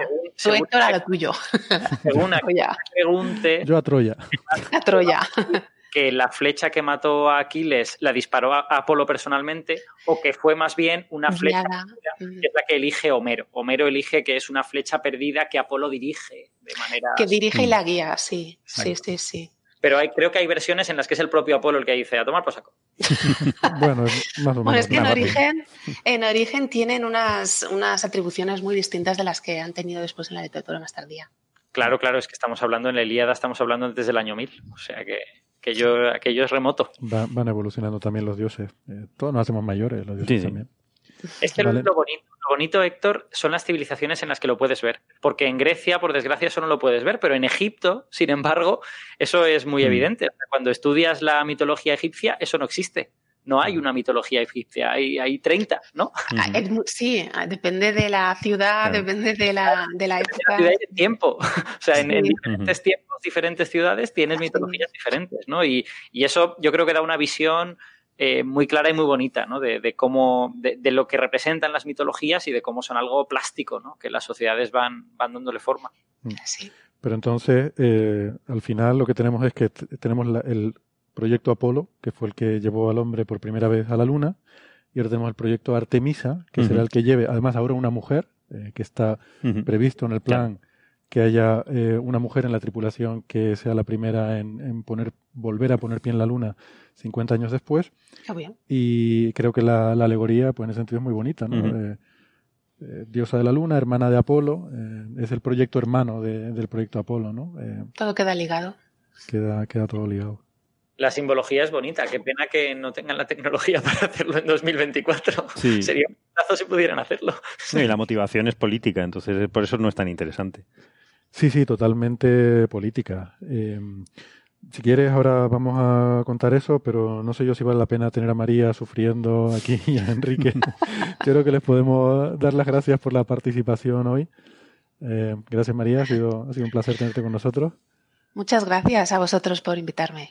Eh, y Enrique, pues lo mismo. Bueno, igualmente, ha, sido, ha sido un gusto estar con vosotros compartiendo experiencias de este famoso libro. Sí, sí. Nada, cuando quieras. Ya cuando salga la próxima noticia te avisaremos, ahora que sabemos que eres experto en esto. Sí, menos mal que estamos cerca. Y... Estamos, estamos cerca. y puedo venir corriendo. Sí, y yo también, porque te quiero contar unas cosas, unas teorías que tengo sobre el Voynich, de, de realmente unas cosas que he estado... Eh, llevo tres, tres noches dándole ahí el... Ya es mucho tiempo. Y creo que lo tengo... Para una teoría buena es demasiado tiempo. Tiene que ser una idea así... sí, tiene que ser como sale. Es que yo eso es lo que creo que pasa. Creo que están demasiado encasillados los estudiosos del Voynich, ¿sabes? Demasiado con las orejeras. Falta pensamiento transversal. Falta, hace falta alguien que venga de fuera. Hay mucha ciencia oficial y hay que tener, ser un poco más abiertos. Sí, es que la ciencia oficial del Voynich yo creo que está encasillada. Pero bueno, ya... Pero ten en cuenta que un momento eureka no basta, ¿eh? Necesitas por lo menos tres o cuatro momentos eureka. ¿Tres noches? ¿Lo que lleva él? bueno, bueno, no, eh, estar hablando de los momentos eureka, eureka de mis noches no procede en este programa, que no es ya, en fin, de eso hablamos en otro momento. María, Enrique, muchas gracias. Hasta la próxima. Muchas gracias. Un abrazo. Chao. Adiós. Pues, pues, pues sí, como decía Carlos, yo creo que por eso no nos ha interesado mucho el tema, ¿no? Pero si quieren les cuento, vamos, sin ningún, ningún inconveniente. Em, el plan ya existía, o sea, el, plan este Artemisa ya, ya, está previsto. Lo que es nuevo es la precipitación ¿eh? Ellos hablan de aceleración de este plan. Yo creo que lo que hay es precipitación de este plan y que tiene que ver con el hecho de que, bueno, Donald Trump, la, Casa Blanca, ha dado instrucciones a la NASA de eh, acelerar esto para poner eh, de nuevo el pie en la Luna antes del año 2024. Claro. ¿Por qué el año 2024? Bueno, porque Trump termina su mandato el próximo año, en 2020. Si es reelegido, su siguiente mandato concluiría en 2024, ya sin posibilidad de reelección, porque la Constitución de Estados Unidos limita a ocho años el mandato, ¿no? Para bien o para mal. Y esto significa que ese es su último año. Con lo cual, claramente, eh, de hecho, Artemisa es bastante más ambicioso que llegar a la Luna.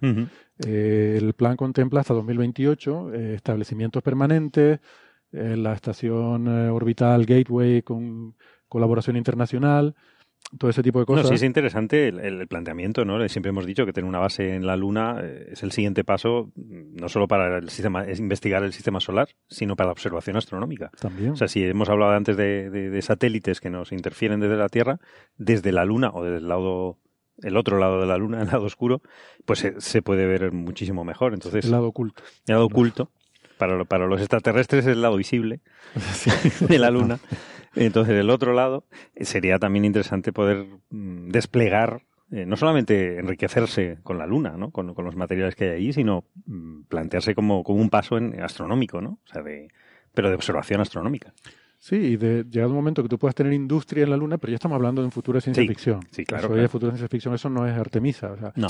Artemisa contempla explotación de recursos lunares, pero estamos hablando de sacar hielo del, de los cráteres. Ajá. Eh, pero Héctor, hay una, hay una cosa que has dicho y que yo no sabía, a lo mejor porque no he leído lo suficiente sobre el programa Artemisa, que es que el programa incluye establecimiento permanente en la superficie de la Luna. Yo, yo sabía que incluye la estación Gateway, que, está en órbita como alrededor de la Luna, pero en la superficie también. Sí, o sea, el, plan este a 2024 no. Ah. Ya es el plan, el plan de futuro. Lo que pasa es que ese plan de futuro, eh, a ver, es dibujo sobre un papel, no, no tiene como todo lo de Trump. Claro, porque esto, o sea, la idea de llegar a 2024 hay una motivación política de Trump, de imagen, de propaganda, ¿no? Em, luego ya no estará Trump. Entonces, el siguiente que venga, ¿qué va a hacer con todo eso? Es bastante, no sé, dudoso que le pueda interesar continuar con ese, con ese proyecto, ¿no? Mi impresión es que si esto se lleva a cabo y se consigue llegar, llegará hasta 2024. Eh, se pondrá a pie en la Luna, una mujer eh, Quizás será la primera en volver a poner el pie en la luna después de las misiones Apolo y se, bueno, habrá una fiesta mm. muy grande y ya está. Ese será el legado de Trump y ahí quedará la cosa. Mm.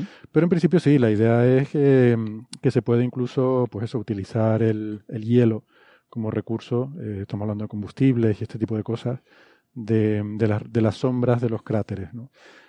Em, entonces, Mm, lo que hay de momento es que Trump ha prometido, la, Casa Blanca ha solicitado 1.600 millones de dólares para eh, adelantar el proyecto, para darle, ellos dicen como una entrada, ¿no? Como cuando en una hipoteca das, la entrada, ¿no? Ellos en un down payment, darle un dinerillo ya a la NASA para que vaya tirando para adelante.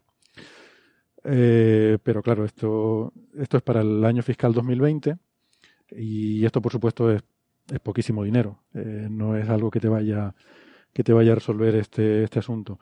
El plan este de 2024 va a costar mucho más que eso.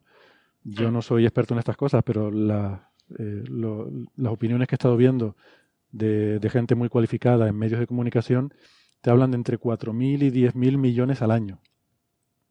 que se necesitaría.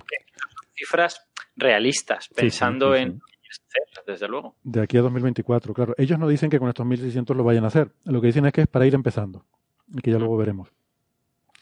Entonces, bueno, este, este asunto igual les va a aburrir un poco a los oyentes porque, como les digo, es un 90% política, luego hay un 10% mm. de ingeniería espacial y un poco de gestión de proyectos y, tal. para entender la política hay que entender la política estadounidense. Eh, ahí hay un presidente, que es el señor Trump, que como digo termina mandato el año que viene y se puede presentar a reelección. Eso está equilibrado con el Congreso. El Congreso tiene dos cámaras, que son el Senado y la Cámara de Representantes, o también se llama la Casa de Representantes a veces. ¿no? Y es una cuestión muy complicada porque se eligen eh, de forma separada. Eh, cada estado envía dos senadores al Senado. O sea que el Senado es una Cámara de Representación Estatal donde cada estado envía dos senadores. Entonces hay eh, pues 50 estados por dos, 100 senadores básicamente. Mm. Y luego están los, en la Cámara de Representantes, eh, que hay también una serie de representantes elegidos por distritos, donde sí hay una proporcionalidad con población, y bueno, es complejo. Luego encima no se eligen a la vez, no es que hay unas elecciones a Senado y ahora se eligen todos los senadores, ¿no? sino que están escalonadas las elecciones.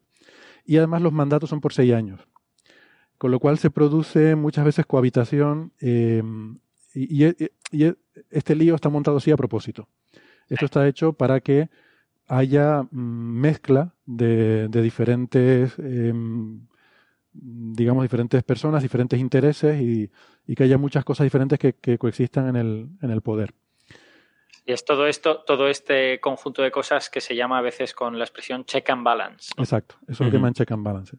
Y además otra cosa muy importante, los senadores y los representantes no están puestos por el partido, o sea, no hay una disciplina de voto, como tenemos por ejemplo aquí en España, que si tiene 100 diputados de un partido, los 100 van a votar la postura oficial del partido. Aquí los partidos no son los que ponen a esta gente, se eligen por elección directa de, los ciudadanos, ¿no? Con lo cual ellos se deben a, los, eh, a su jurisdicción. Entonces es posible, y de hecho ocurre a menudo, que senadores de un determinado partido voten en contra de la mayoría de ese partido. Y no pasa nada por eso, no se les sanciona, ni se habla, ni se, ni se rajan las vestiduras porque se ha roto la disciplina de voto, se considera algo normal eh, del proceso democrático. Y es parte de esos check and balances que de los que tú hablas. Y además, este Congreso, estas cámaras son las que controlan el, la financiación de la legislación. Y esto es muy importante porque, aunque el Poder Ejecutivo es el, o sea, el, gobierno, es el que hace, mm, no el que hace las leyes, pero vamos, el que promueve las leyes, luego es el Congreso el que las tiene que dotar de financiación. Y todos sabemos que una ley que no está bien financiada no, no existe, es papel mojado. Eh, entonces todas estas cosas son problemáticas. La situación es que Trump ahora mismo tiene de su parte, bueno, tiene su parte, no sé si tiene su parte, pero su partido, que es el Partido Republicano, tiene mayoría en el Senado pero el Partido Demócrata tiene mayoría en la Cámara de Representantes. Entonces, todo un galimatías. Por eso Trump tiene dificultad con las cosas de dinero. O sea, él puede a lo mejor decir, decidir que quiere hacer un muro y tiene que decir que lo van a pagar los mexicanos porque es que a lo mejor el Congreso no le da el dinero para hacer el muro. Exacto. y precisamente ese es el mejor ejemplo que nos hace dudar de si el plan Artemisa va, va, a estar financiado o no, porque es que a Trump le gusta decir voy a tener el dinero y ya ha demostrado en otras ocasiones que no lo tiene. Que no lo puede hacer. Claro, yo creo que a él le gusta hacer anuncios porque los anuncios son los que salen en todos los medios de comunicación y todos los tal. Hombre, esto es más serio que un anuncio porque tiene a la NASA trabajando para esto y a sus eh, eh, empresas privadas, ¿cómo se llaman? Los contractors, los contratistas, privados, trabajando en todo esto. Eh, y bueno, ya se están asignando contratos para, para Artemisa, ¿no? Eh, ¿qué pasa? Que mm, la forma en lo que, la que lo quieren hacer es un poco lo que yo critico de la forma española, que es que decir, hacemos una ley pero eh, no, no la dotamos con dinero. Entonces, hmm. eso es como decir no hacer nada. Yo siempre he dicho que en Estados Unidos me gusta porque ellos normalmente cuando dicen que quieren hacer una cosa, lo demuestran poniendo el dinero para hacerlo. Eh, hmm. Tienen este refrán que es show me the money, ¿no? O sea, yo digo, no, mis prioridades son la educación, el no sé qué y tal. A ver, muéstrame, enséñame el dinero que pones en cada cosa, ¿no?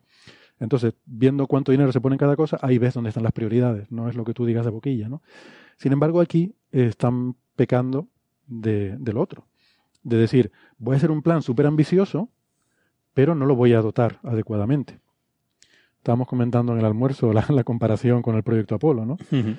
Eh, cuando los tiempos de Kennedy, el proyecto Apolo, NASA tenía el 4% del PIB, el presupuesto de la NASA era el 4% del PIB de Estados Unidos. es una barbaridad ahí estamos hablando de presupuestos militares. Claro, de guerra, casi. De, guerra. De guerra. un presupuesto. fijaos, que en España, en España en concreto, estamos un poco clamando porque la ciencia, el total de la ciencia, llega a ser el 2% del PIB. Estamos diciendo que solo el proyecto Apolo era más del doble de lo que está queriendo. es una barbaridad. Bueno, a día de hoy la NASA, eh, su, presupuesto es el 0,5% del PIB de Estados Unidos, es decir, un factor 10 menos en, términos de PIB, que nos puede dar una idea de inflación y todas estas cosas. Es un factor 10 menos, ¿vale? Que es verdad que ir a la Luna ahora es más fácil que era hace 50 años, ¿vale? Pero también este plan es más ambicioso que el Apolo. Estamos hablando de un establecimiento permanente y sobre todo, estamos hablando de hacerlo en 5 años, caramba. que, que eso es muy, muy difícil. Y eh, bueno, vamos a ver. Em, otro tema importante con esto, o sea, el presupuesto de la NASA ahora mismo no estoy seguro, pero creo que es en torno a los 20.000 millones al año. Está hablando de darle 1.600 millones más, o sea, realmente una fracción muy pequeñita. Quiero decir que con esto claramente no, mm. no cambias mucho. Tal. ¿Qué pasa? La idea es entonces mm, cambiar prioridades, quitar dinero de otros proyectos que todavía no sabemos cuáles van a ser, y eso es lo que creo que tiene a todo el mundo un poco nervioso. Y un tema muy importante, una cosa que, que sí han dicho es que una, parte importante del dinero va a salir de un, programa de becas. Y es triste esto. Que es triste. lo que son las becas federales de estudio, que son las, becas eh, Pell. Em, ¿Quieres, decir que van a quitar dinero de becas para poder ir a la luna? exactamente. Exactamente. eso está en la definición de populismo en el diccionario, ¿no? Qué barbaridad.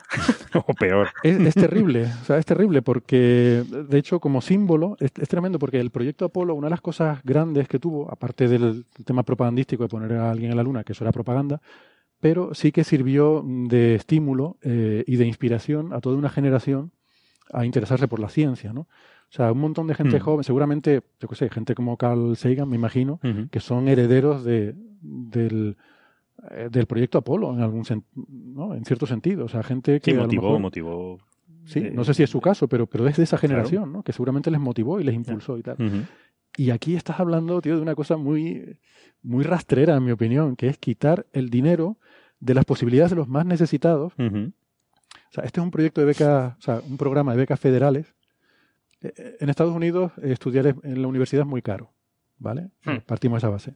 Entonces, si uno quiere estudiar, hay o bien eres de familia con mucho dinero y entonces ellos te pagan los estudios y bueno, pues tú vas, a estudiar y, ya está. Eh, o bien puedes, por ejemplo, pedir un crédito. Una cosa hace mucho, se piden créditos de estudio, que es como una hipoteca. Eh, hay una cosa, es muy caro estudiar, pero también cuando tú sacas tu titulación, no es como aquí en España que directamente vas al paro, sino que allí está casi garantizado que vas a tener un, un trabajo muy bueno eh, y un sueldo acorde con tus estudios, ¿no? Que normalmente será o digamos será un buen sueldo o un pastón. Está ahí en ese rango, entre un buen sueldo y un pastón.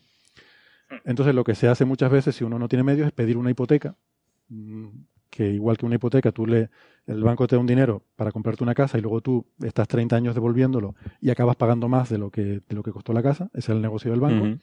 Pues ahí también dan créditos de estudios, que es que te dan el dinero para que tú estudies y luego tú estás 30 años de tu sueldo, pues hay un porcentaje que, lo, que va usándolo para pagar esa deuda. Esa es una forma. Pero hay gente que no puede acceder tampoco a ese sistema, que suele ser porque vienen de eh, comunidades más marginales, eh, que suelen ser minorías étnicas, gente de bajo nivel económico. Y entonces la forma de esa gente de entrar es con justamente con este programa. Eh, hay un, programa federal de becas que es para gente que no tiene ingresos ni posibilidad de conseguir créditos de estudios. Y yo no lo sabía, pero lo estuve mirando el otro día para ver un poco, porque yo pensé, hombre, tampoco de las becas en Estados Unidos no creo que vayan a poder rascar mucho. Pues resulta que sí, resulta que este programa eh, tiene unos 30 mil millones de dólares anuales de presupuesto. Wow. Eh, es, es muchísimo. O sea, es más, que, es más que el presupuesto de la NASA o de ese orden, digamos. Eh, sí, es de ese orden, es un 50% más, si quieres, ¿no? Eh, Pero es que hay muchas desigualdades sociales en Estados hay Unidos. Muchas desigualdades, hay mucha pobreza y, es imposible que, claro, que esa hay que pensar, mm. sobre todo a veces a los, a los, europeos se nos olvida que Estados Unidos es un continente. Sí, o sea, que, prácticamente. Es decir, que tantas diferencias sociales como puede haber en un continente entero. Sí. O sea, por población creo que debe estar como en un factor 6 más que España, por ejemplo, ¿no? Eh, por poner una idea. Sí, muy, muy, extenso, muy desértico. Pero, pero claro, también está muy vacío. Está muy vacío. Solo hay un factor 6 de, población más que en España, por ejemplo, ¿no? Que uno a lo mejor pensaría que es más. Eh, o sea que bueno, que hay una barbaridad de dinero ahí y Trump quiere usar eso. ¿Qué pasa? Que ahí es donde los demócratas, que para la gente no esté muy familiarizada, el Partido Demócrata es el que es un poco más de izquierda en, en la política estadounidense, ha dicho que por ahí no pasan que eso hmm. directamente es una línea roja, ¿no? Y de hecho, el, creo que es el presidente de la Cámara de Representantes, donde tienen mayoría los demócratas, le ha dicho a Trump básicamente que, mira, ¿no habías dicho un proyecto, un Space Force o no sé qué? Pues vete a sacar dinero de ahí. Hmm. Ah, que parece más razonable, ¿no? Si quieres ponerte a hmm. jugar en el espacio, pues oye, decide, ¿no? no estés sacándolo de las becas de la gente pobre, que es de donde lo quieres sacar. Em, bueno, para, mí, para mí el miedo es que si no lo termina sacando de las becas, lo termine sacando de decir, bueno, este par de misiones de la NASA que habían de hmm. lanzarse en 2025, pues ya la lanzaremos en 2030. Sí, ¿no? Que las lancen otros. Sí. también podría pasar. Claro, eso también va a ocurrir. Lo que pasa es que hmm. la cantidad de dinero que necesitas, o sea, tendrías que realmente pegar un machetazo a muchas misiones hmm. o machetazos muy, muy gordos para poderlo hacer no sé, yo lo veo complicado. Ellos están tirando para adelante de todas formas, eh, pensando que o confiando en que habrá más dinero disponible en algún momento. Aún así, hay problemas técnicos también importantes, técnicos y de, gestión. Por ejemplo, todo esto de Artemisa está basado en el, cohete SLS, el Space Launch Ah, no, no iban a usar el de SpaceX. No. bueno, sí, se va a usar, pero tiene un papel secundario. se va a usar para algunas cosas. Yo creo que se subcontrataba eso se contratan algunas cosas. Ah, vale. Pero la parte fundamental, eh, eh, o sea, bueno, todo el proyecto Artemisa en, su, globalmente involucra 37 lanzamientos. Es que es muy ambicioso. De SpaceX, de, de otro, es, muy ambicioso. 37 lanzamientos es una barbaridad. Pero este en particular, para llegar a la Luna, necesita creo que al menos tres lanzamientos de SLS. SLS todavía no existe, y está teniendo un montón de problemas. está probando y... Está teniendo un montón de problemas. Eh, necesitas hacer ya un lanzamiento el año que viene. Y todavía no existe el cohete. No hay cohete, no hay cohete, no hay, no hay el equivalente al Saturno 5. Hay un problema muy serio Sí. diciendo que necesiten hacer un lanzamiento de prueba, sino necesitan hacer un lanzamiento en serio el año que viene. Bueno, es una prueba seria, por así decirlo. O sea, es que va a haber, va a haber hay tres lanzamientos en el plan. Uno es prueba sin, o sea, prueba sin humanos, otro es prueba tripulada y otro ya es, ya, es para llevar cosas. Em, entonces, el SLS, la etapa principal, la está desarrollando Boeing, que igual le sonará. Un poco. Igual eso era últimamente por una serie de problemas que ha tenido esa empresa. Y eh, bueno, de hecho, con esa etapa eh, está habiendo problemas muy gordos. Ya ha habido críticas públicamente. El inspector general de la NASA eh, ha planteado porque no, no se están cumpliendo objetivos, hay sobrecostes, hay retrasos y está siendo un desastre de gestión. O sea, críticamente, la, o sea, públicamente la NASA ha criticado la gestión de, de Boeing de esto, ¿no? Y creo que hace un mes o algo así eh, salió también un directivo de la NASA eh, urgiendo ¿no? Eh, a Boeing a que por favor entreguen ya este... Con lo cual hay una presión sobre Boeing para entregar algo que estas cosas no suelen acabar bien cuando tú metes prisa por hacer las cosas. Por eso digo precipitación de acabar esto rápido. Porque de aquí al año que viene tienen que tenerlo, probarlo, mm. tal, tal. Vale, el SLS en principio es fácil. Quiero decir, es un pedazo de cohete muy grande pero una de las razones por las que se seleccionó es porque es tecnología conocida, es todo tecnología de transbordador espacial. Hmm. Eh, no hay cosas raras que inventar. hay que hacer cosas grandes, pero no hay que inventar mucho. Y por eso se seleccionó. Em, y, y aún así está teniendo un montón de problemas. Bueno, pues para, para el 2024 no solo se necesita el SLS y estos tres lanzamientos, es que se necesita una versión que se llama el Block 1B, que es una versión más potente del SLS. Así, más potente todavía. Más potente Yo creo Que era suficiente. Y eh, la parte más delicada, que es la etapa superior, que se llama Exploration Upper Stage, está contratada a Boeing. Em, ¿Vale? Entonces está todo el mundo muy nervioso porque está viendo todos estos problemas con Boeing para entregar la etapa del SLS y resulta que tienen que hacer la, etapa crítica esta, el, eh, la, esta del, del bloque 1B que, que, va a ser fundamental, ¿no? Eh, bueno, e, eso, eso es parte de los problemas. La idea es que con estos lanzamientos se construya esa estación orbital, la Gateway, que va a ser una versión muy minimalista de lo que será la, de lo que está planificado para la versión final. Solo va a tener dos módulos, uno de propulsión, obviamente, que necesitas propulsión para que aquello no se caiga, y un pequeño hábitat, o sea, un sitio, ah, un cuartucho, ¿vale? Un sitio donde pueda haber gente. Ahí se acoplará la nave Orión, que vendrá con el, con el cohete, el SLS, donde viene la tripulación, y ahí estará acoplado el módulo de descenso. Entonces la gente ahí podrá hacer transferencia del módulo de descenso lunar a la Orión y tal. Módulo de descenso que por otra parte tampoco existe. Blue Origins lo quiere hacer. Y bueno, pues con este dinero, estos 1.600 millones, pues ya se han lanzado contratos pues para que vayan trabajando en diseñar estas cosas. Pero esto sí es tecnología nueva. Eh, porque, o sea, el cohete, no, como digo, es cosa del transbordador. Pero esto va a llevar tecnología nueva porque se quiere que pueda llevar eh, de regreso, ¿no? Llevar peso. Llevar peso, regresar y solo humanos. que pueda funcionar con recursos lunares. Ya. O sea, no quieres llevarte tú el combustible desde la Tierra. Em, entonces, mm, o sea, son, muchas cosas. Es que cinco años es ya, bueno, cuatro años, porque estamos ya en mediados de 2019. O sea, esto para 2024 yo no lo veo. Y lo que hay una precipitación, bueno, no yo, da igual lo que yo diga, pues yo no entiendo, no soy un experto pero hay mucha gente que se entiende que les parece que esto es una locura. Yo estoy preocupado porque viendo lo de Boeing, lo de SLS y todo lo que está pasando, la precipitación con estas cosas suele ser mala consejera y lo último que queremos es que pase una, desgracia, ¿no? No, porque es una mala imagen y un retraso a toda la carrera espacial de, cualquier tipo.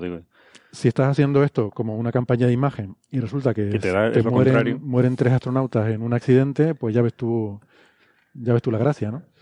Bueno, yo, yo solo eh, puedo recordar que se sabe fehacientemente que el famoso accidente del Challenger, que fue el que esencialmente... El que, eh, paró todo, ¿no? Exacto, el que puso fin al, al transbordador espacial. Eh, bueno, ese accidente tuvo, bueno, no puso fin, pero digamos que lo dejó bastante, bastante herido. ese accidente tuvo lugar porque se quisieron hacer las cosas demasiado deprisa. Porque había que lanzar la misión cuanto antes y aunque hacía un día muy frío, pues dijeron, venga, vamos, que seguro que no pasa nada. O sea, en fin. Sí, eso es fatal, sí. La tecnología es complicada. La, tecnología no es un teorema matemático que lo hace sobre un papel y como es algo que solo está en tu cabeza, funciona perfectamente de manera instantánea. La tecnología sobre un papel ha de ser razonable y luego tiene que funcionar de verdad la máquina. Y eso el, papel, el papel lo aguanta todo. sí, sí, pero. ¿quién, decía que entonces por qué no hacen las cosas de papel? que hagan las naves y todo de papel, que lo aguanta todo. Bueno, entonces, ese es un poco el, para mí, la, sombría perspectiva del proyecto Artemisa para los próximos cinco años, eh, para que le dé tiempo a que mientras Trump esté en oficina pueda, pueda hacer eso. Todo esto suponiendo que Trump gane la reelección eh, en 2020. Que eso es un, eso habrá que verlo. ojalá no, pero bueno. Si no la gana, ¿qué va a pasar? Si no la gana, eh, quiere decir que ganará un demócrata. Porque los republicanos es de suponer que su candidato será Trump, eh, obviamente. Si gana un demócrata, ¿va a mantener este plan? Probablemente no. No tiene sentido. Entonces están haciendo cosas este año, de aquí a 2020, que en 2020 se van a tirar a una papelera, eh, creo yo, ¿no? No sé, da, todo mucha, mucha mala, mala espina. Más problemas políticos. Eh, el Congreso en general siempre pide em, socios internacionales. O sea, no quieren pagarlo todo ellos. Eh, Estados Unidos está manteniendo operaciones en la Estación Espacial Internacional porque hay socios internacionales. Y eso ha sido un punto clave para la explotación de la ISS. Aquí eh, van a querer también socios internacionales, pero en cinco años tú no vas a poner de acuerdo a los socios a que contribuyan. ¿Qué van a hacer? Los lanzamientos van a ser todos estadounidenses, está claro, no va la, ESA ni JAXA no. tienen capacidad para usar estos lanzadores. Eh, ¿qué, es lo que se pide a los socios? Pues seguramente, como la Estación Espacial Internacional, módulos. Módulos para la estación, mm. la, Gateway, que básicamente va a ser una especie de ISS, pero en la Luna, ¿no? Entonces se supone que los módulos los harán los socios internacionales, pero ¿cuándo? Porque en principio no están metidos aquí en el programa, porque para 2024 van a hacerlo solo con esa versión minimalista puramente estadounidense. Mm. Pero esto al Congreso no le, no le va a gustar. Luego, redirigir fondos de otras misiones para esta mm. Lo tiene que aprobar el Congreso, porque los proyectos de la NASA los financia el Congreso. Eso va a ser otra jaula de grillos. Ah. el Congreso ya ha, ya ha recortado, de todas ya Ha recortado. Están en mínimos, están en proyectos muy pequeñitos. Y que cuando ha dado fondos a una misión es porque hay congresistas que están apoyando esas misiones. No van a querer que tú les quites el dinero a esa misión para ponerlo en otra. Por las razones que sea, porque se va a fabricar en su estado el componente no sé sí, qué. lo que sea. Por lo que sea. Tendrá sus razones políticas. Pero si han financiado esas misiones es porque son las que ellos quieren financiar ahora que venga el presidente y que quiera cambiar eso, no lo van a aceptar. Y, el, y eso está en manos del Congreso, ¿no? Yo veo aquí un galimatías político muy complicado y que técnicamente eh, muy precipitado. Sobre todo con los problemas que visto que está teniendo con el SLS y, Boeing, ¿no? Bueno, eh, yo lo veo así, pero vamos, eh, es, tampoco Bueno, por eso no lo hemos sacado este tema mucho los demás, porque lo vemos en el aire, nunca mejor dicho. Es decir, que esto es más política ficción. Esto es política ficción, exactamente. tecnología, ni, a mí, a mí yo soy muy escéptico, ¿eh? o sea, quiero decir, yo fíjate que no lo había analizado ni a una quinta parte de la profundidad que lo has hecho tú y aún así soy muy escéptico porque la, la, lo que transmite este anuncio es queremos hacer esta cosa rápida y queremos eh, anunciar algo eh, fantástico que ilusione al pueblo estadounidense. Lo cual, per se, está muy bien, mm. pero claro, si lo haces así de rápido y de mal, mm. pues es mm. difícil que vaya a funcionar. Entonces, yo, yo, yo francamente soy muy escéptico y creo que en 2024 no van a estar. Otra cosa es que si la cosa cuaja y pues Trump se mantiene o no se mantiene, pero al Congreso le apetece mantener esto por cualquier coyuntura que ocurra, pues igual se llega, pero no será en 2024, será, será más tarde. Claro, o sea, yo creo que este plan tiene sentido más a largo plazo, o sea, haciendo las cosas bien, en sus plazos, con la financiación y, y, sin esta precipitación. O sea, a mí es que me da, me da miedo. O sea, me da miedo de que algo salga realmente mal. Y que, vamos, lo voy a decir, me da miedo que haya muertos aquí en algún momento. Eh, pues que ese es un retraso para todo, para todas las carreras espaciales de todos los países, no solo Estados Unidos. Y para, bueno, y sobre todo para las carreras de las personas que mueran. No, ya, pero, bueno, pero, siempre, siempre hay bajas, en, siempre hay accidentes, estamos al límite y, eso no es que sea, no es asumido, e-, pero, pero es como los pilotos de pruebas de los aviones, o sea, es que es que eh, el riesgo existe. Eso, no. Sí, pero uno quiere minimizarlo, ¿no? Claro, claro.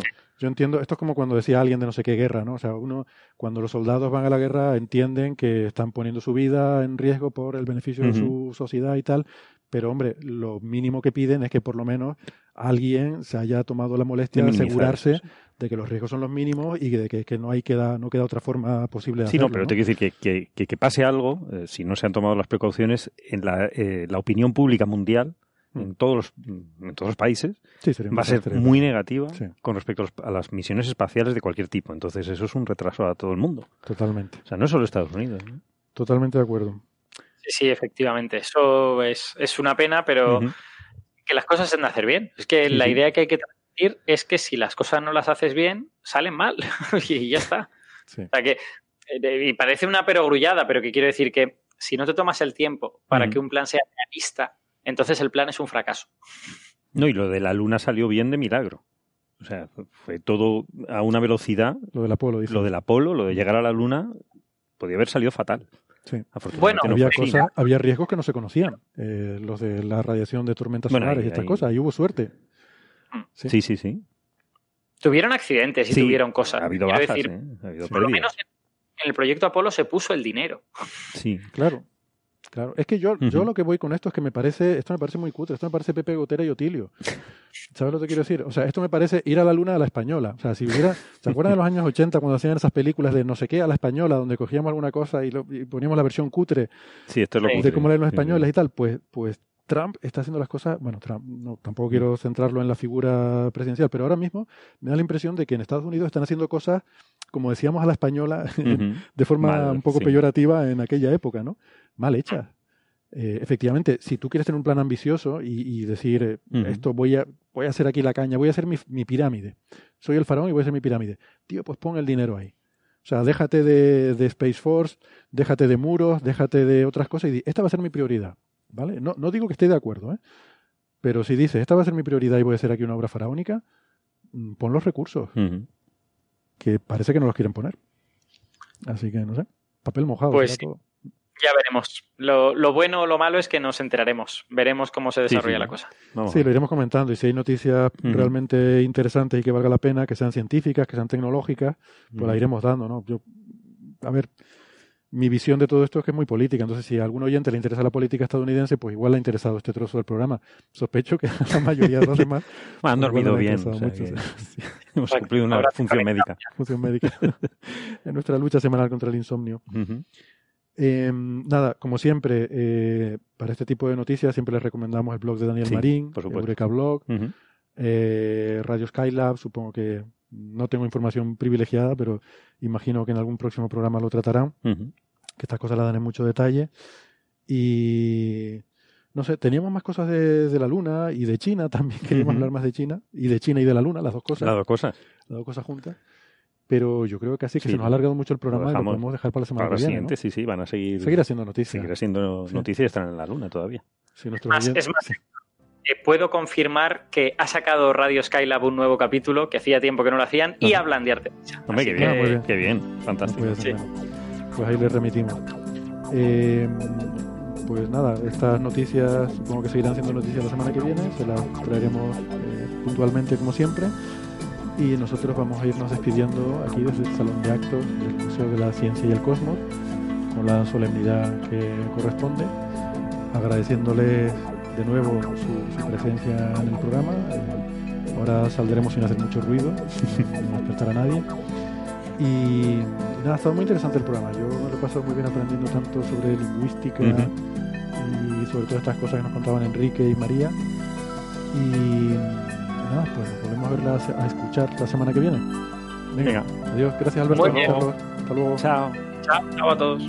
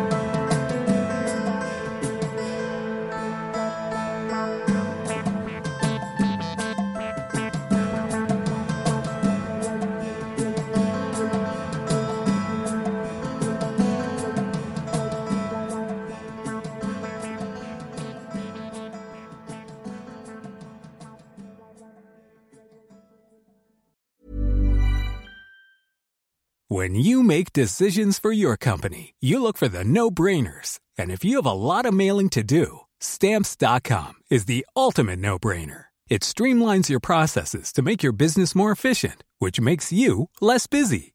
Mail checks, invoices, legal documents, and everything you need to keep your business running with stamps.com. Seamlessly connect with every major marketplace and shopping cart Schedule package pickups and see your cheapest and fastest shipping options from different carriers with rates up to 89% off USPS and UPS rates. And with the Stamps.com mobile app, you can take care of mailing and shipping wherever you are. Make the same no-brainer decision as over 1 million other businesses with Stamps.com. Sign up with Code PROGRAM for a four-week trial, plus free postage and a free digital scale. No long-term commitments or contracts. That's stamps.com. Code program.